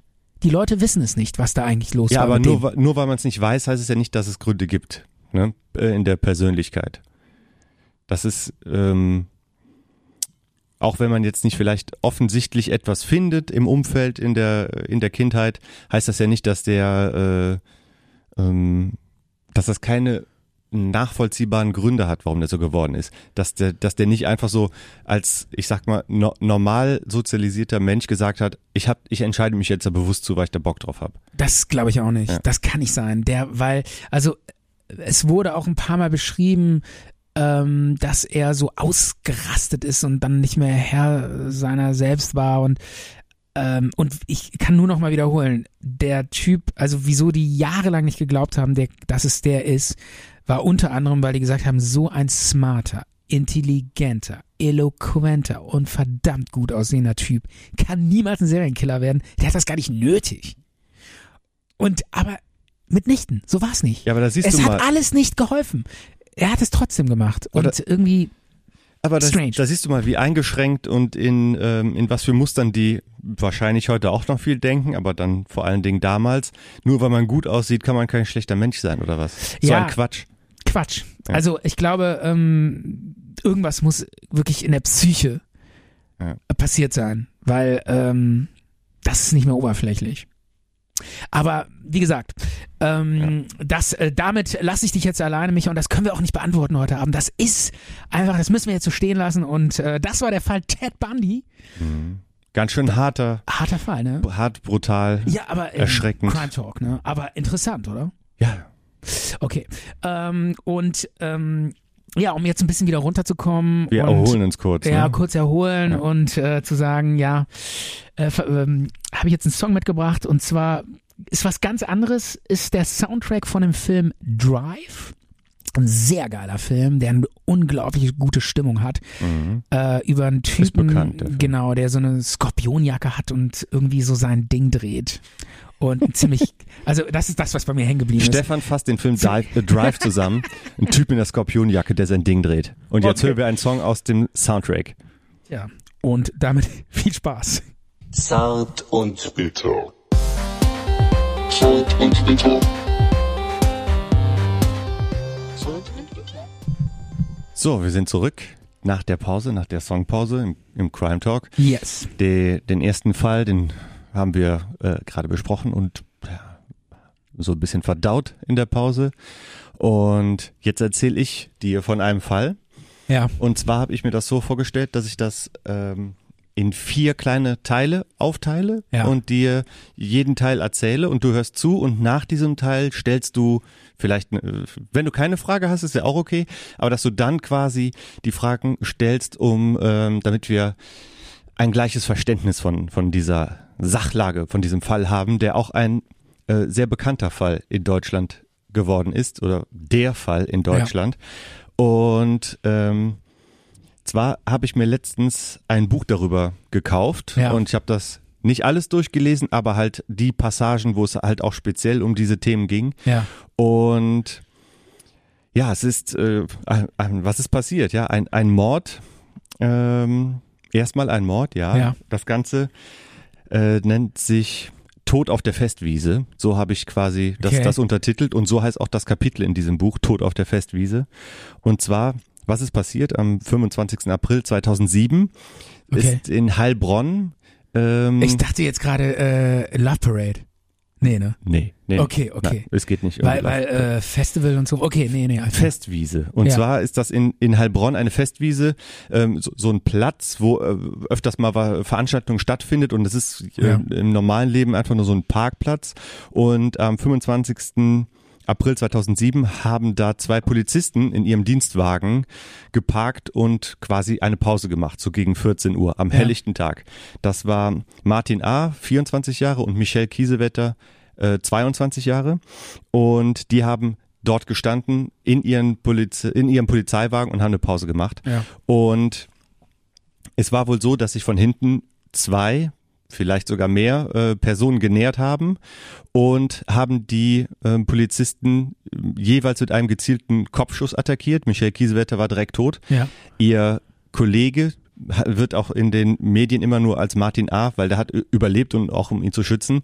Ähm, der hatte auch einen Kopfschuss erlitten, hat sich aber kurz vorher wohl irgendwie rumgedreht zu den zu den äh, Angreifern und wurde dadurch halt nicht so ähm, äh, richtig getroffen, war aber auch ich glaube, drei Monate lang im Koma und mehrmals an dem Tod von der Schippe gesprungen. War später auch ein wichtiger Zeuge. Ja, hat man gedacht, aber er konnte sich eigentlich nicht an wirklich viel erinnern. Ja. Ja, und dann äh, muss man sich mal vorstellen, mitten in Deutschland, in so einem Städtchen Heilbronn, werden zwei Polizisten angegriffen, eine junge Polizistin stirbt. Und äh, mitten am helllichten Tage. Und ähm, die Dienstwaffen wurden entwendet, drei Magazine, einige Schuss äh, an Munition, ich glaube dann noch so ein ähm, äh, ja, Handschellen und noch so ein paar andere Gegenstände, was die Polizisten halt so an Ja. Ausrüstung bei sich trugen. Und ja, dann gab es da natürlich ähm, äh, ein, ein riesen Polizeiaufgebot dann, wurde- Straßen wurden gesperrt und äh, es war total viel los dann auf dem auf dem Tatort, äh, Ja. ziemlich chaotisch, dann war dann auch Presse mit dabei und so weiter, Zeugen wurden befragt und ähm, ja, es wurde dann auch ganz schnell die Soko Parkplatz wurde dann ins Leben gerufen vom äh, von der zuständigen Polizeibehörde in in Heilbronn Ja. und ja, die haben erstmal dann so vermutet, ja, organisierte Kriminalität, Bande, irgendwie R- Russenmafia oder sowas. Äh, Also auch komplett im Dunkeln getappt, keine Hinweise, nichts. Es gab ganz, ganz viele Zeugenaussagen. Ja. Aber die waren widersprüchlich, unterschiedlich. Viele haben äh, gesagt, ja, ich habe welche rumschreien gehört, ähm, ich habe welche weglaufen gesehen, ich habe blutverschmierte verschmierte Männer gesehen, die in ein Auto ähm, ge, ähm, Motiv? ge gesprungen sind. Was ja, war das Motiv? Vollkommen unklar. Noch Ja. vollkommen unklar. Ja. Ähm, also es gab ganz viele, die irgendwas gesehen haben wollen. Ne? Äh, vor allen Dingen blutverschmierte Männer. Ja. Und die, die haben sich dann halt gefragt, wo haben diese ganzen Leute äh, diese unterschiedlichen Männer wohl gesehen? Und manche haben auch überhaupt nicht zum Ablauf und zu dem zeitlichen Ablauf, zeitlich und räumlicher Ablauf, haben das überhaupt nicht dazu gepasst. Ähm, also offensichtlich gab es auch ein paar welche, die sich irgendwie wichtig machen wollten. Jedenfalls, die Soko tappte da vollkommen im Dunkeln. Irgendwann wurden dann auch mal äh, blutverschmierte Taschentücher gefunden.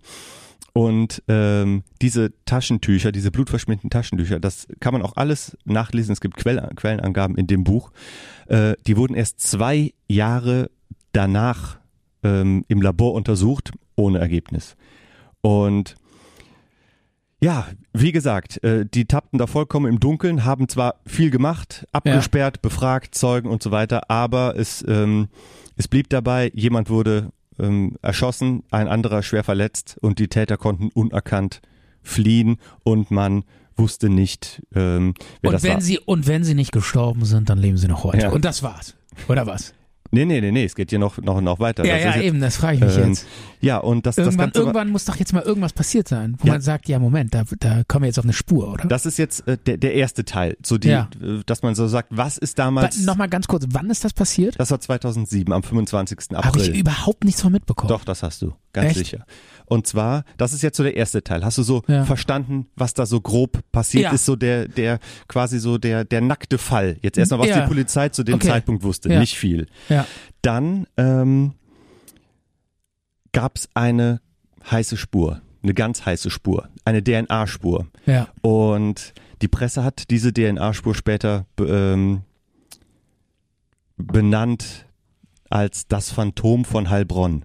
Okay. Weil diese DNA-Spur, die die da gefunden haben, die tauchte in der äh, Datei mehrmals auf. Also die Polizisten, die das quasi untersucht haben, die müssen sich gedacht haben, oh nein, nicht schon wieder dieses Phantom.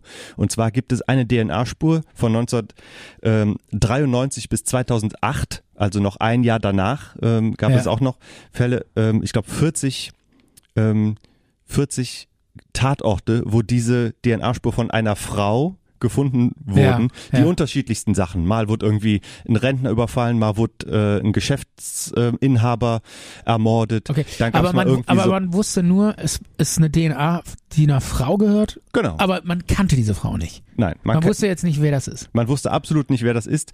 Bei dieser DNA-Spur, was man da untersuchen kann, ähm, da wird ja auch nicht, ähm, man könnte ja da mehr von ableiten, aber aus datenschutzrechtlichen Gründen darf man da, glaube ich, nur Geschlecht ableiten Ach, von der wieso? Was könnte man da noch ableiten? Du könntest, glaube ich, auch Augenfarbe, Haarfarbe, so, so ein bisschen so die Herkunft. Ach, krass. Ja, ja, man kann aus einer DNA-Spur relativ viel ablesen, aber das ist alles äh, nicht erlaubt in Deutschland.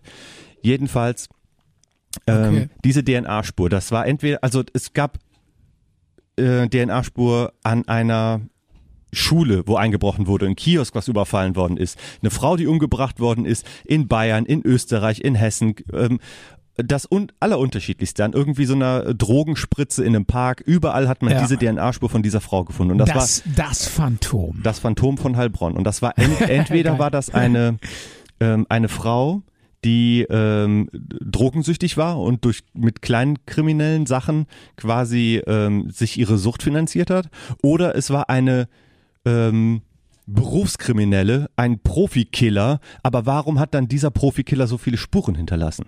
Überall ähm, hat man diese Spur dann halt Vielleicht gefunden. wollte die ja, dass die Spuren hinterlassen werden. ja. Nee, wollte man nicht. Kann ich mir auch nicht Wollte vorstellen. man nicht. Und, Nee. und diese Frau, Aber ist es ja mittlerweile wirklich so, ähm, du kannst, glaube ich, mittlerweile, diese DNA-Techniken sind so fortgeschritten. Ich meine, 2007 ist jetzt auch schon wieder ein paar Jahre her. ja, Aber ich glaube, mittlerweile kannst du eigentlich gar nichts mehr machen, mhm. äh, ohne dass nicht sofort irgendwie DNA, äh, dann DNA-Fingerprint irgendwo man, erkennbar man ist. hinterlässt viele Spuren, ja, das stimmt.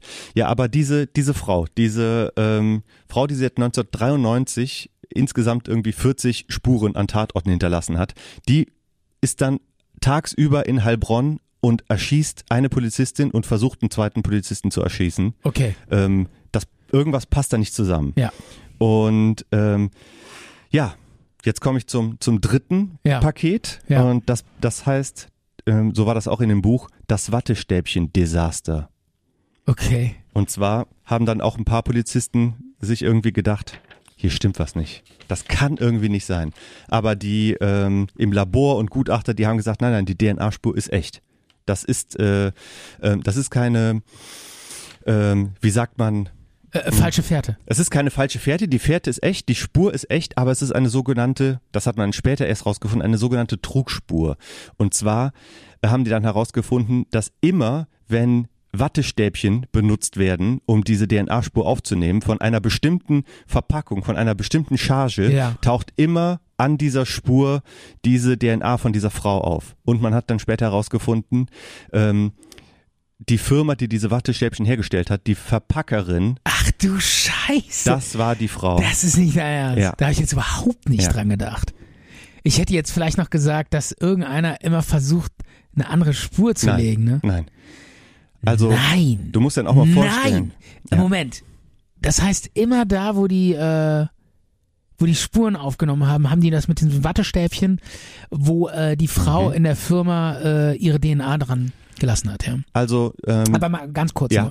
Polizei-Wattestäbchen, die dazu da sind, um DNA-Spuren am Tatort aufzunehmen, die müssen doch total steril hergestellt werden. Das kann doch nicht sein. Ja. Ich meine, die, die gehen doch nicht in den DM-Markt und holen sich da irgendwie so Ohr, nee, die werden halt speziell angefertigt und diese Firma stellt die auch her zu diesem Zweck, um DNA-Spuren auf, auf, aufzunehmen.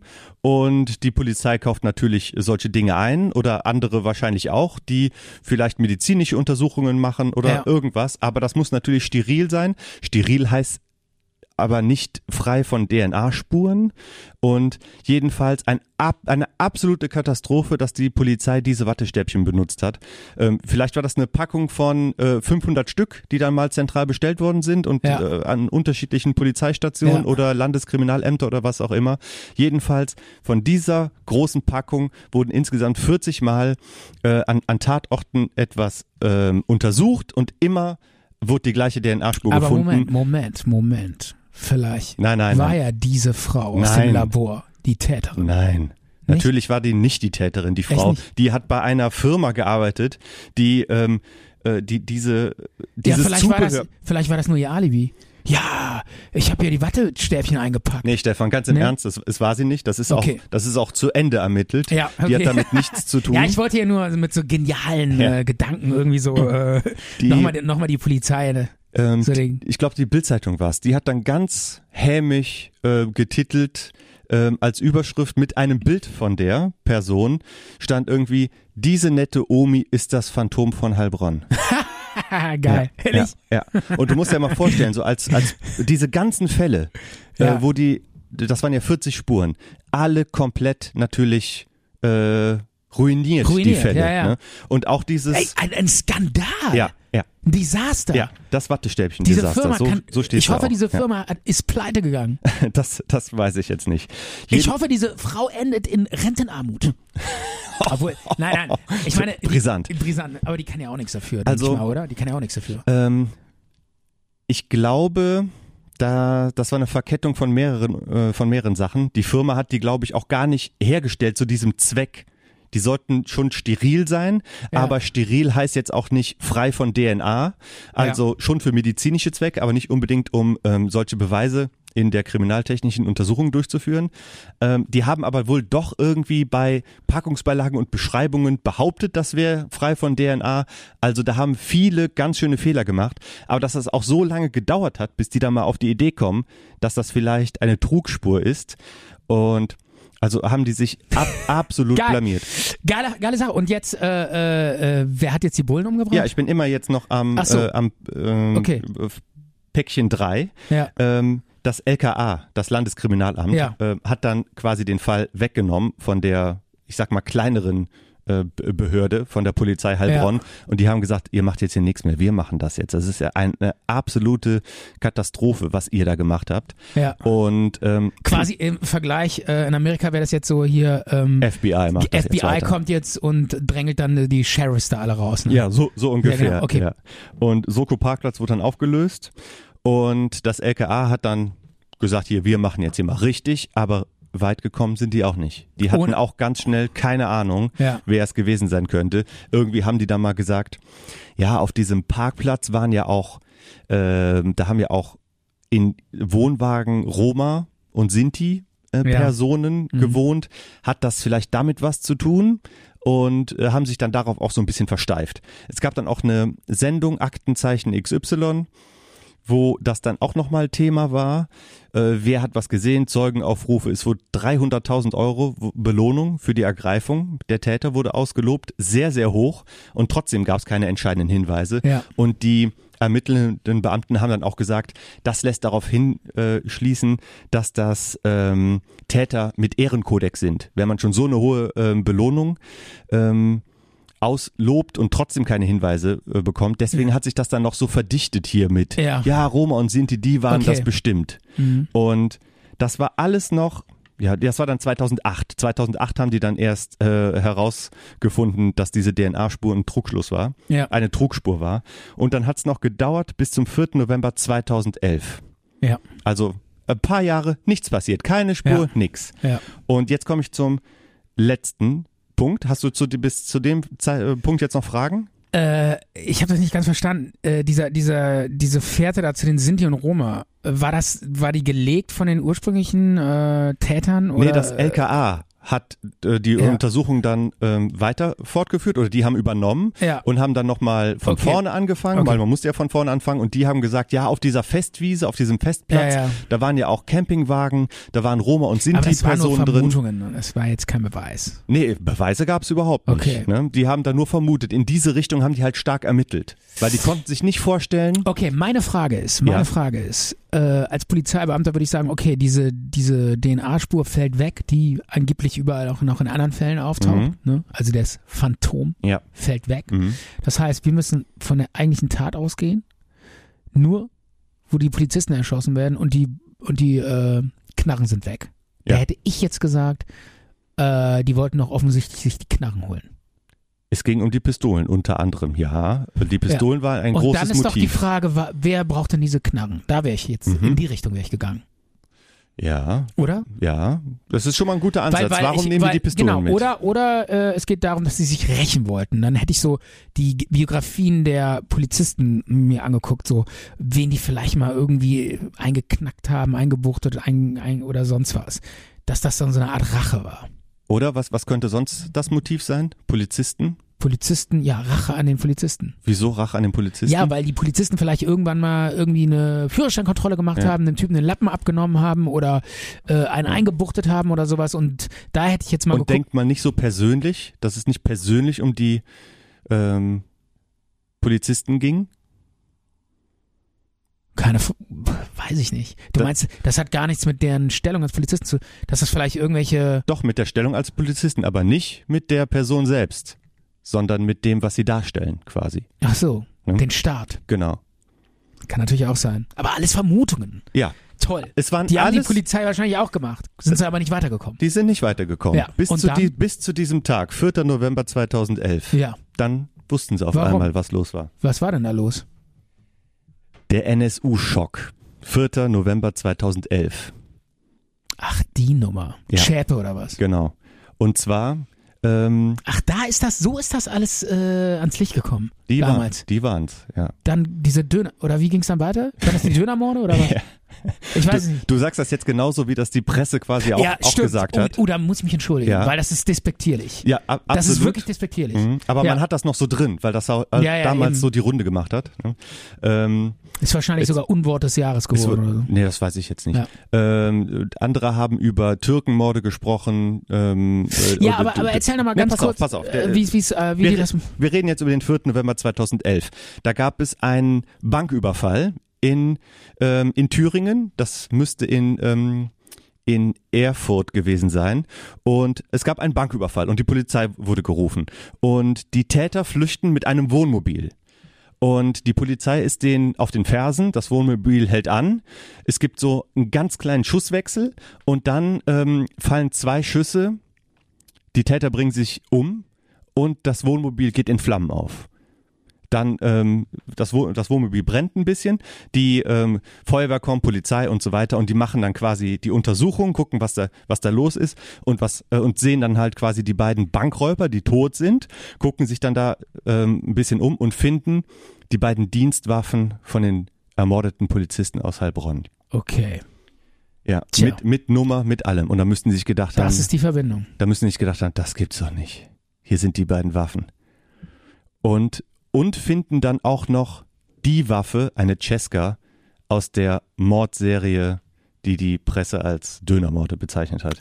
die Cesca-Mordserie. Ja, ja, ich kann mich da so dunkel dran erinnern. Ja, weil die haben nämlich ähm, auch an dieser Cesca-Serie, es wurden immer ähm, welche mit dieser Waffe umgebracht, bis auf die Polizistin, die wird mit einer anderen Waffe umgebracht. Hätt, das, dann hätte man das vielleicht irgendwie verbinden können.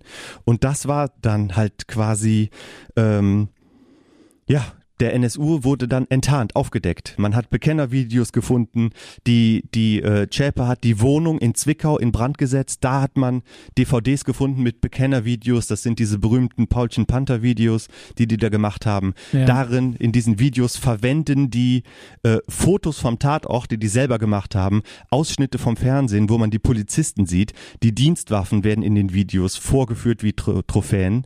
Und ja, und was danach halt in Deutschland dann alles passiert ist, das, Das ist, ist ja, bekannt. das ist ja wohl bekannt. Ja. Aber die Ermittler müssen halt gedacht haben, das ist ja äh, unglaublich. Wir haben die Dienstwaffen von den Polizisten Ach so, äh, das heißt, mit diesem, äh, wo die dann diesen, dieses Wohnmobil gestoppt haben nach dem Banküberfall, da ist dann, sind dann überhaupt erst die äh, Morde aufgeklärt worden, die genau. in Köln begangen wurden da, diese Bomben und so. Genau, genau. Es gab drei Bombenanschläge. Drei Bombenanschläge gab es. Ja. Ähm, einer davon war in Köln. Es gab 15 Banküberfälle, alle irgendwie in der Nähe von Erfurt, Zwickau. Und es gab 10 Mordanschläge. Das ist quasi die, äh, von denen man weiß, die, ähm, die Strafakte von den drei Personen, die, ähm, von diesen drei NSU-Leuten. Und die haben das alles in ihren, ähm, in ihren Bekenner-DVDs festgehalten und die haben die auch gefunden im, in der Wohnung, konnten das dann halt auch rekonstruieren. Und es ging dann halt auch ähm, zehn DVDs wurden an Pressestellen, Behörden geschickt per Post, nachdem quasi die Zelle enttarnt war, das Haus angezündet worden ist, Zschäpe auf der Flucht war, sich irgendwie nach vier Tagen gestellt hat.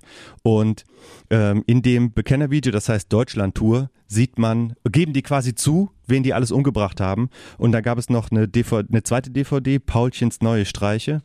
Und da haben die gesagt, so jetzt fangen wir an mit Angriff auf Polizisten und andere Ey, aber, Funktionsträger äh, äh, die sind ja auch schön doof eigentlich, dass die dann diese ganzen Videos da an, an Das sind äh, Terroristen. herstellen und äh, sich alle, diese ganzen Beweise, das ist ja alles, die werden ja total aufgeflogen. Stefan, das sind Terroristen, die verfolgen ja politische Ziele und wollen natürlich auch äh, sich dazu bekennen und quasi damit etwas in Anführungszeichen Okay. bewirken. ja gut, Die haben eine andere Intention als der Ted Bundy. deshalb, okay, deshalb auch, ähm, Bekennervideos. ja und deshalb dann auch äh, der Selbstmord, ne? Ja, damit Nach dem Motto, wenn wir gefasst werden, bringen wir uns um. genau, genau. Andere, es- die wollen ja auch, dass andere ihrem Beispiel folgen. Weil die, weil die ja wussten, Ja. aus der Nummer kommen wir eh nicht mehr raus. Weil wenn die uns kriegen, dann sind wir eh dran, oder? Ja, genau. Und ähm, das hat ja dann auch nochmal Sym Symbolkraft. Der deutsche Staat, der kann uns nur bis zu einem bestimmten Punkt verfolgen und wir entscheiden selber und bringen uns dann um, statt vor Gericht zu stehen. Die Mhm. Chap hat sich halt nicht umgebracht. Und da war ja dann lange die Frage, welche Verbindung hatte sie zu den Leuten. Ja, aber und das, das, wurde Ende, ja, und das Ende kennen wir ja. das wurde ja gerichtlich alles ähm, geklärt. Genau. Und wie war das Ge- äh, Ende? Ja, sie wurde verurteilt zur, zur, zur äh, Lebenslänglich, ne? Ja, Be- Beihilfe zum Mord und Ja, ja. Äh, in, in so und so vielen Fällen äh, terroristische Ver- Vereinigungen Mhm. ähm, mitgehangen, mitgefangen. Tja. Auch wenn sie nicht den Abzug gedrückt hat. Die war ein vollwertiges Mitglied. Die wusste über alles Bescheid. Und ich als Jurist, ähm, wenn man das nachweisen kann, dann ist es tatsächlich auch gleich zu bewerten. Das muss man an der Stelle sagen. Es gibt Ja. sogar Fälle, wo der Hintermann noch stärker bestraft wird als derjenige, der ausführt. Ja. Gibt's sogar auch. Und, Und- ähm, später hat man dann auch noch ähm, beispielsweise Mietverträge von einem Wohnmobil zu dem Zeitpunkt, wo das in Heilbronn war. Und die haben dann festgestellt, die haben sogar die Polizisten, die die Straße dann kontrolliert haben, nach dem ähm, Mordanschlag auf die Polizisten, haben dann sogar das, das Kennzeichen von denen notiert. Die sind quasi dann an der Polizei vorbeigefahren und die haben das aufgeschrieben. Und hätten auch mal ru- ja. Und die hätten auch mal ruhig in die Richtung, das waren ähm, Chemnitzer Kennzeichen, Wohnmobil, und die haben ja sowieso an die äh, so ein Die, bisschen. die sind, nachdem die Polizei dann da vor Ort stand und das alles abgesperrt hat und untersucht hat, sind die dann währenddessen da vorbeigefahren. Ja, die sind jetzt nicht am Tatort vorbeigefahren, aber die Polizei hat natürlich großflächig ähm, kontrolliert und äh, auch an den Zufahrtsstraßen, Autobahnen Ja. äh, Stichproben gemacht, aufgeschrieben, welche Autos fahren dann da Ja. lang, um später. Das war ein, äh, ein Riesenwust auch an Daten und Ja. in Heilbronn waren die auch total überfordert, damit das irgendwie äh, zu sichten. Nur nachher passt dann eins zum anderen. Also die hätten sogar die eigentlich gehabt. naja, was heißt, die hätten die gehabt? Ja, das Nummernschild war ja bekannt. Ja, du musst dir das so vorstellen. Ja, gut, es ist ja- dieser, die, dieser Mordanschlag. Und dann Ja. heißt es dann, äh, wir kontrollieren die Autobahn, die Zufahrtsstraßen und wir schreiben auf und wenn, wenn Mhm. einem was auffällt, wird äh, kontrolliert. Ja, und dann fahren dann, fährt dann da ein Wohnmobil mit so zwei Typen dran und du schreibst das Kennzeichen auf. Ja. Das, da wird nie wieder äh, eine Verbindung versucht, dass äh, dann diese, diese Akten, diese Zettel, die waren irgendwo in einem Ordner, in einem, in, einer, in einem fetten Karton im Keller. Und später haben die da mal geguckt, ach, die haben sich hier ein Wohnmobil gemietet in dieser Zeit mit Chemnitzer Kennzeichen. Ja. Komm, lass uns mal im Keller gucken, ob die da, und dann sieht man, ja, haben wir aufgeschrieben. 20 Minuten nach dem, Krass. Ja. Ja, ist halt wahnsinnige Daten und so, ja, Ja. klar. und im, in diesem Wohnmobil hat man dann insgesamt acht Waffen gefunden, zweimal diese Dienstwaffen aus Ja. Heilbronn, dann ähm, noch äh, äh, Proviant, irgendwelche Alltagsgegenstände, dann auch zwei Exemplare von den Bekennervideos. Die hatten die immer dabei, dass die halt, äh, ähm, wenn sie nicht mehr weiterkommen, das quasi noch ihr ähm, ihr Zeugnis ablegen können. Ehrlich? Ja, weil das ist ja, das ist ja politisch motiviert. Die wollen ja damit irgendwas. Was oder wollten die eigentlich? Ich weiß das gar nicht mehr so richtig. Ja, Nazi-Terror. Die wollten die quasi die Nazi-Herrschaft in Deutschland. äh, Ja, die waren, äh, das waren Neonazis, Rechtsradikale, die, die Jagd auf Ausländer gemacht haben, Sprengstoffanschläge ähm, gemacht haben, später dann halt auch äh, diese zweite Phase, dass die ähm, Repräsentanten des Staates angegriffen Ja. haben. Die haben dann zwar damit aufgehört, aber man vermutet halt auch, dass die erstmal weiter im Untergrund gelebt haben, weil die nicht wussten, was dieser ähm, Polizist noch ähm, weiß, der das ja überlebt hat. Vielleicht hat er die erkannt, vielleicht sind die denen ganz dicht auf der Spur, deswegen haben die sich erstmal bedeckt gehalten. Mhm. Die wussten ja nicht, dass die gar keine Ahnung hatten, ähm, um wen es sich da handelt. Und diese drei Personen, die waren ja seit ähm, das waren ja bekannte Neonazis, die waren ja auch in diesem sogenannten Thüringer Heimatschutz Ja. ähm, Ende der 90er schon aktiv, haben, ich sag mal, von Aber von der Seite aus äh, sind die nie auf die, denen auf die Nee. Schliche gekommen. Nein, die haben dann nie, Ich meine, da gab's doch V-Männer und sowas. die, aber die haben nie, äh, die, die, da, die dann, dann erzählen die doch über ihre Taten in der Szene. ja, aber die sind halt verschwiegen. Diese Cesca Aber die V-Männer, die müssen das doch dann weitergeben. ja, was die, was die müssen und was die wirklich tun, die werden halt, Die sind dann meistens selber ja, voll die Nazis. ja genau, natürlich. Ehrlich? Ja, aber Ja, und warum selbstverständlich. sind das dann V-Männer? Ich denke, die müssen da Informationen weitergeben. Ja. Äh, mit den, mit den V-Männern, das ist nochmal eine ganz andere Geschichte. Da müssen wir uns auch nochmal da, intensiver. da musst du, du musst mit mir nochmal ein ernstes Wörtchen reden. ja, das stimmt, das stimmt. Aber, dass, sie, dass die wahrscheinlich selber meistens da in der Szene mit voll drin Ja. hängen und so, ne? aber ja. es, ähm, V heißt ja Vertrauen. Ne? Und diese ähm, Verfassungsschützer und andere Ich dachte, V heißt Verbindungsmann. Vertrauensmann Echt? heißt Achso, es. okay. Ja. Ja. Ähm, ich gucke das nochmal gerade nach. Ja, aber äh, interessante Story. Ähm, und ähm, also da, da war wohl auch der, äh, der Staat hat da auf ganzer Linie teilweise zumindest versagt. Ja, Kann nicht das so teilweise komplett auf ganzer Linie. Ehrlich? Ja, ja, ja, ja, natürlich. Das ging Ähm, los mit den Wattestäbchen. Nee, nee, nee, nee, das passt ja alles zusammen. Es ist ähm, wo, wo hat denn der Staat da versagt? Ich meine, wo, wo soll der denn, wie Also- soll der denn auf die Schliche kommen? Also ganz, ganz klar, pass auf. Ähm, ähm, es gab diese rechtsradikale Szene in Thüringen, Ja. die es auch immer noch gibt, aber damals, Ende der 90er Jahre, dieser Thüringer Heimatschutz, Ja. der wurde beobachtet von, von den Behörden, vom Verfassungsschutz, von der Polizei, die haben auch Straftaten Ist begangen. heute übrigens die AfD, ne?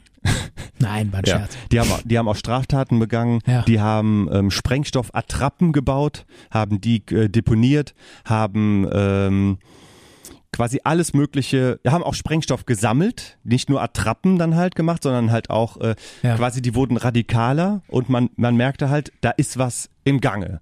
Und die wurden halt auch beobachtet und haben dann Da hätten die doch schon längst eingreifen müssen eigentlich, oder? Wollten sie auch und haben dann quasi auch eine Razzia gemacht in den Wohnungen, haben äh, eine Garage durchsucht, um Sprengstoff zu finden, haben auch was gefunden, aber haben dann diese Leute, sich diese drei Personen, um die es geht, haben sich quasi durch die Lappen gehen lassen und dann haben die Folgendes gemacht, sind halt in den sogenannten Untergrund gegangen, waren von der Bildfläche verschwunden und der Staat war nicht in der Lage, äh, die zu finden und die waren in Zwickau und äh, äh, haben da quasi äh, dann gesagt, ähm, wir wurden durch, durch Freunde und Helfer und so weiter dann halt auch unterstützt, finanziert. Im Untergrund zu leben kostet Geld. Ne? Okay. Haben quasi ihre Taten geplant und haben dann Was heißt denn im Untergrund leben? Äh, Wohnen die dann so in der Kanalisation oder was? Das hört sich mal so an. Du lebst im Untergrund, wenn Ja. der Staat nicht weiß, wo du bist.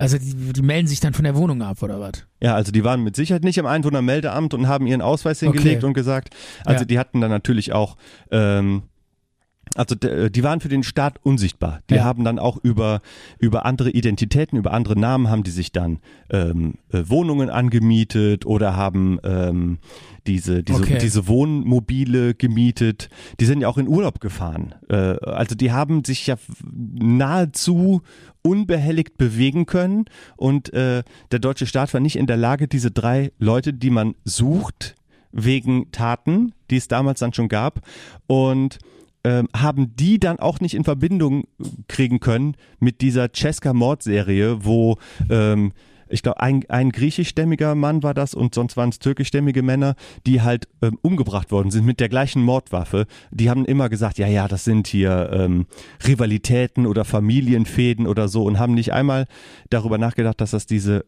ähm, dass es aus Wa- dem was- rechtsradikalen ja, Spektrum sein was könnte. eigentlich auch schon skandalös ist, ja, ne, finde ja, ich. Ja. Dass so, dass so, ähm, so professionelle ähm, ja, Ermittlungs äh, Institutionen, dass die einfach mal so raushauen, ja, das sind Clans, Geschichten und überhaupt keine Gedanken machen, was es sonst noch Ja. sein könnte, oder? Ja. Also, Und- das ich schon.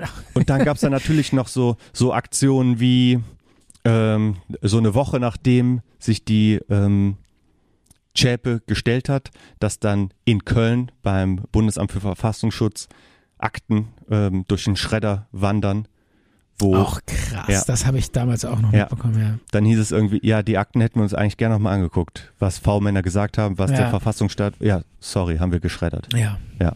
super. Da wurde dann ganz schnell der, ähm, äh, quasi der Auftrag gegeben ans Archiv, bitte die und die Akten schreddern. Und es wurde irgendwie nachgefragt, auch, ja, aber wieso? Warum? äh, warum? Ja, es ist alles geklärt, die brauchen wir nicht mehr.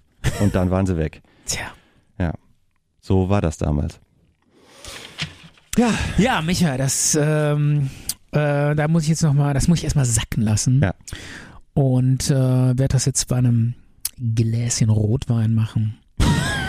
Aber jetzt, nachdem, Wie- wie- wir, wie das nachdem wir hier die Mikros ausmachen, Ja. äh, muss ich da nochmal ein Gläschen Rotwein trinken und nochmal drüber nachdenken. Um den, um diesen äh, schweren diesen äh, skandalösen Fall nochmal Ja. sacken zu lassen, und was da alles falsch gegangen wir können da auch gerne noch mal weiter Übrigens, drüber. übrigens sehr geile Überschrift, äh, damals Prozessauftakt Beate Zschäpe, wo die dann so, so total schick mit so, mit so, ähm, ja, so, so mit ja Jackett und so ins Gericht kam, ne?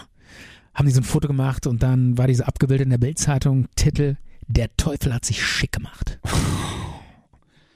Die, Bildzeitung. Die Bildzeitung, Ja. ne? Immer wieder Ja. Die Bildzeitung. Tja. Ich weiß es nicht. Zuerst, äh, zuerst fa- fang, mach, äh, erzählen die hier was von von von Dönermorden und so und und später wollen sie Die, dann die hacken, die haben, Ja. die, haben, die haben kein System, die Ja. hacken auf allen. genau, die, die, hacken auf allen rum. alles drauf, was, Ja, was genau. Schlagzeilen und da Auflage gibt's, da macht. gibt's kein links, kein rechts, kein oben, kein oben, da wird Hauptsache Quote. Und dann wollen die bei Hauptsache hier Z äh, Auflage. Auflage. Auflage. Und, und dann wollen die dann bei Gericht den großen Aufklärer. Ne? Und wir, wir fragen danach und so weiter. Was bedeutet das für, für, für den Staat und für die Gesellschaft? Und wir klären auf, ne, von wegen. Die wollen einfach nur Eins ist klar, billige, ohne Bildzeitung Ja? wäre Deutschland längst keine Demokratie mehr. Äh, ja, die Bildzeitung ist der Aufklärungsfaktor Nummer ja, eins. ja, okay. Ohne das, Bildzeitung wären wir alle das nichts. ist gewagt, die These, Stefan. Ja. Nein, das war auch nicht so ganz ernst gemeint. Ja. Ähm, Aber wir ja, müssen aufpassen. Micha, Das äh, sind sollen wir noch einen Song spielen? Das sind brisante Sachen, ja. Ähm, ja, du mach, mach, mach einen rein. Also, ich habe eine coole Idee. Ja. Wir spielen noch einen coolen Song, den du vorgeschlagen hast. Und der heißt This What Different Nee, Moment, Moment, ich muss ja kein Englisch mehr. Äh, der Song heißt What Difference Does It Make? heißt das so? Ja, Ehrlich? ja. Äh, von The Smiths. Kannst du da vielleicht noch zwei Wörter zu sagen? Nee, da ähm, eigentlich nicht so viel. Echt Und nicht? ich habe da auch jetzt nicht so viel. Okay, äh, Ja. wir, genau. Und damit lassen wir den Crime Talk ausklingen und danach Ja. sagen wir nochmal ganz kurz Tschüss Okay, und so wir das, äh, ja. erst nochmal sacken lassen Ja. und den Song Alles klar. im Ohr zerfließen lassen. What difference does it make von The Smiths? Jetzt haben wir diesen Übergangssound vergessen. Ist nicht so schlimm, oder? ist nicht so schlimm. ja. Heute ist eh alles anders. Crimig. Das- das Heute ist alles so crimig. Michael Boy. Wir haben auch extrem wenig gelacht, diese Folge. Kann das sein? ja, aber wir mu- mussten Aber- auch, auch so ein bisschen aufpassen, dass wir dann nicht so ins, Ja, äh, so nee. ab, abgleiten. Ja, vor allen Dingen, es gab auch nichts zu lachen. ne, weil wir haben ernste Hier, diese Folge sind Menschen gestorben bei ja, uns. ja. Und, That's not funny. und vielleicht ähm, unterstreicht man Ja. nochmal ähm, sämtliche Formen von ähm, Gewalt motiviert äh, aus äh, po- politischer Form oder auch aus äh, ja, der Ted, der war ja nicht politisch motiviert, sondern Nee. war halt einfach geisteskrank. Also wir- Geistkrank wir, wir und lehnen Trieb. wir lehnen sämtliche Formen von Gewalt ab. Wir sind gewaltfreie Pazifisten und ähm, Genau. stehen für Zwischenmenschlichkeit und Freundschaft. Und trotzdem finden wir Crime irgendwie voll geil. Stefan, jetzt habe ich es gerade versucht, nochmal zu retten hier. Sorry, tut mir leid. Äh, ich habe auf jeden Fall, äh, mein Fazit von heute ist, ich werde nie wieder Wattestäbchen benutzen. Weil ich Schiss habe, dass ich dann irgendwann als Phantom auf irgendeinem, bei irgendeinem Tatort auftauche. Das ist der der äh, Irgendwann so, der, äh, der Oropax. der Oropax-Mörder aus dem DM. ja, was machst du denn jetzt da mit Ein deinem harmloser, mit mit deinem Ohren? Hansel. Was machst du mit deinem Ohrenschmalz denn jetzt? keine Wie kriegst du Ahnung. den raus? Ähm, Hast du da so einen Saugmechanismus oder? vielleicht, weiß ich nicht, vielleicht probier's mal mit einem Staubsauger. Aber Ahnung. Wattestäbchen werden ja auch demnächst verboten Ehrlich? von der EU, äh, weil das Plastikmüll Um, um dem Plastikmüll Herr zu werden, wird man so ein paar Dinge verbieten. Unter anderem Wattestäbchen gehören Ach, dazu. ich dachte, die verbieten das, weil zu viele Phantommörder auftauchen. Mit ihren Ja, genau. Watte-DNA-Stäbchen. Wir müssen Watte. Ja, aber ich Wir denke müssen mal, Schluss machen, genau. Für, für Ja. solche Fälle wird es, glaube ich, noch weiterhin Wattestäbchen geben. Und ich glaube, da ist auch die Polizei mittlerweile so sensibilisiert, das darf nicht mehr vorkommen, dass die da nochmal solche verunreinigten. Aber es wird wieder, es wird wieder vorkommen. Ehrlich gesagt, man kann sich ich nicht hundertprozentig also das davor. bestätigt auch mal wieder, dass die Bullen sowas von doof sind. also ganz ehrlich, ey, wenn ich irgendwie an 17 verschiedenen Tatorten, die an völlig unterschiedlichen Stellen sind, 40, 40. 40 Ja. dieselbe Frau auftaucht, da Ja. stelle ich mir doch irgendwann mal die Frage, Moment mal, Einmal hier äh, was habt ihr eigentlich für Wattestäbchen sowas in der wie, Tasche? wie Bäckerei überfallen, Schule Ja, ein, das ist doch- das passt doch eingebrochen, alles überhaupt nicht Mord zusammen. und Totschlag. Genau, Ja. genau. Da stelle ich mir doch irgendwann die Frage, ja mal, was sind da eigentlich für Wattestäbchen, oder? Ir irgendwann haben die sich die Frage auch mal gestellt. Ja. Aber Ja. bei denen dauert das immer ein bisschen länger, weil Ja. die müssen zwischendurch noch viel Kaffee trinken und Leberwurstbrot essen. Zwischen 93, zwischen 93 und 2008. So lange waren diese. Stäbchen. Ich sag ja. Wieso benutzen die Ich sag ja, Bullen müssen Leberwurstbrot essen. wieso benutzen denn 15 Jahre lang die gleichen oder aus einem aus einer Packung diese Wattestäbchen? Die müssten doch schon längst Ja, da siehst du mal, dass die alle nichts zu tun haben. Ne? Da passiert ja nichts. ja, die Dann kaufen Alle Jahre passiert da mal ein Mörtchen. die kaufen für 30 Mord. Jahre Wattestäbchen Watte- ein. ja. Hammer. Und dann sind die, naja. Ich wusste gar nicht, dass DNA-Spuren so lange an Wattestäbchen auch halten. Mhm. Ich dachte irgendwie, Ja. na, die sind nach, was weiß ich, fünf Wochen verflogen. Ja, nee, das hält sich. Also ich weiß äh, jetzt gerade zufälligerweise, dass die äh, längste DNA, die jemals entdeckt wurde, ähm, die sich, also Von einem Mammut hast du genau, schon mal erzählt. Wie, wie die sich am längsten gehalten hat, Mhm. wurde in einem ewigen Eis entdeckt und Ja. die war äh, 25.000 Jahre alt. Hast du erzählt, Folge 4. Genau, und länger kann man, äh, DNA kann sich nicht. Ja, kann man nachhören. Aber das würde ja passen. Das, das Also- kann man jetzt nachhören. Das war, das Ja. war Folge 4, Minute 23, wenn ich mich nicht täusche. Sehr geil aufgepasst. Michael, du bist der geilste Typ der Welt. Es mal wieder wunderschön mit dir zu reden. Und deshalb würde ich sagen, so langsam. Bis Ende. Ja. Lassen wir es ausklingen. Es hat auch echt, wir sind auch echt, Es war, es war auch anstrengend. Es war auch echt anstrengend. Vielleicht hätten wir es irgendwie kürzer machen müssen. Komm, lass die Folge löschen, wir machen nochmal neu. Lass einfach so Die, das, eine Stunde die rausschneiden. war einfach, die Folge war nix. Also wenn ich jetzt wenigstens dieses Outro mal finden würde, ja, Ja.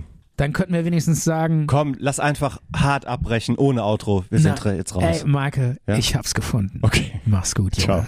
Du warst mal wieder grandios. Ja, danke. Äh, Quatsch. Moment, ciao. Moment. Ja. Aber, aber Das heiße Eisen. stopp, stopp, Ja. stopp. Falscher, falscher Knopf. Sorry. brech einfach ab. Michael, du, Lass einfach okay, gehen. Nochmal, gib mir nochmal einen Try. Okay, okay. Michael, du warst mal wieder wunderbar. Ja.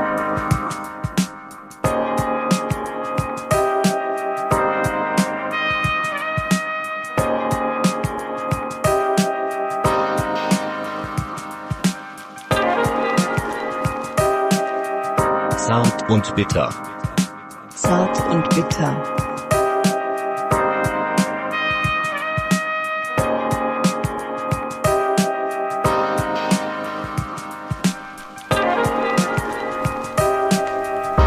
Zart und bitter.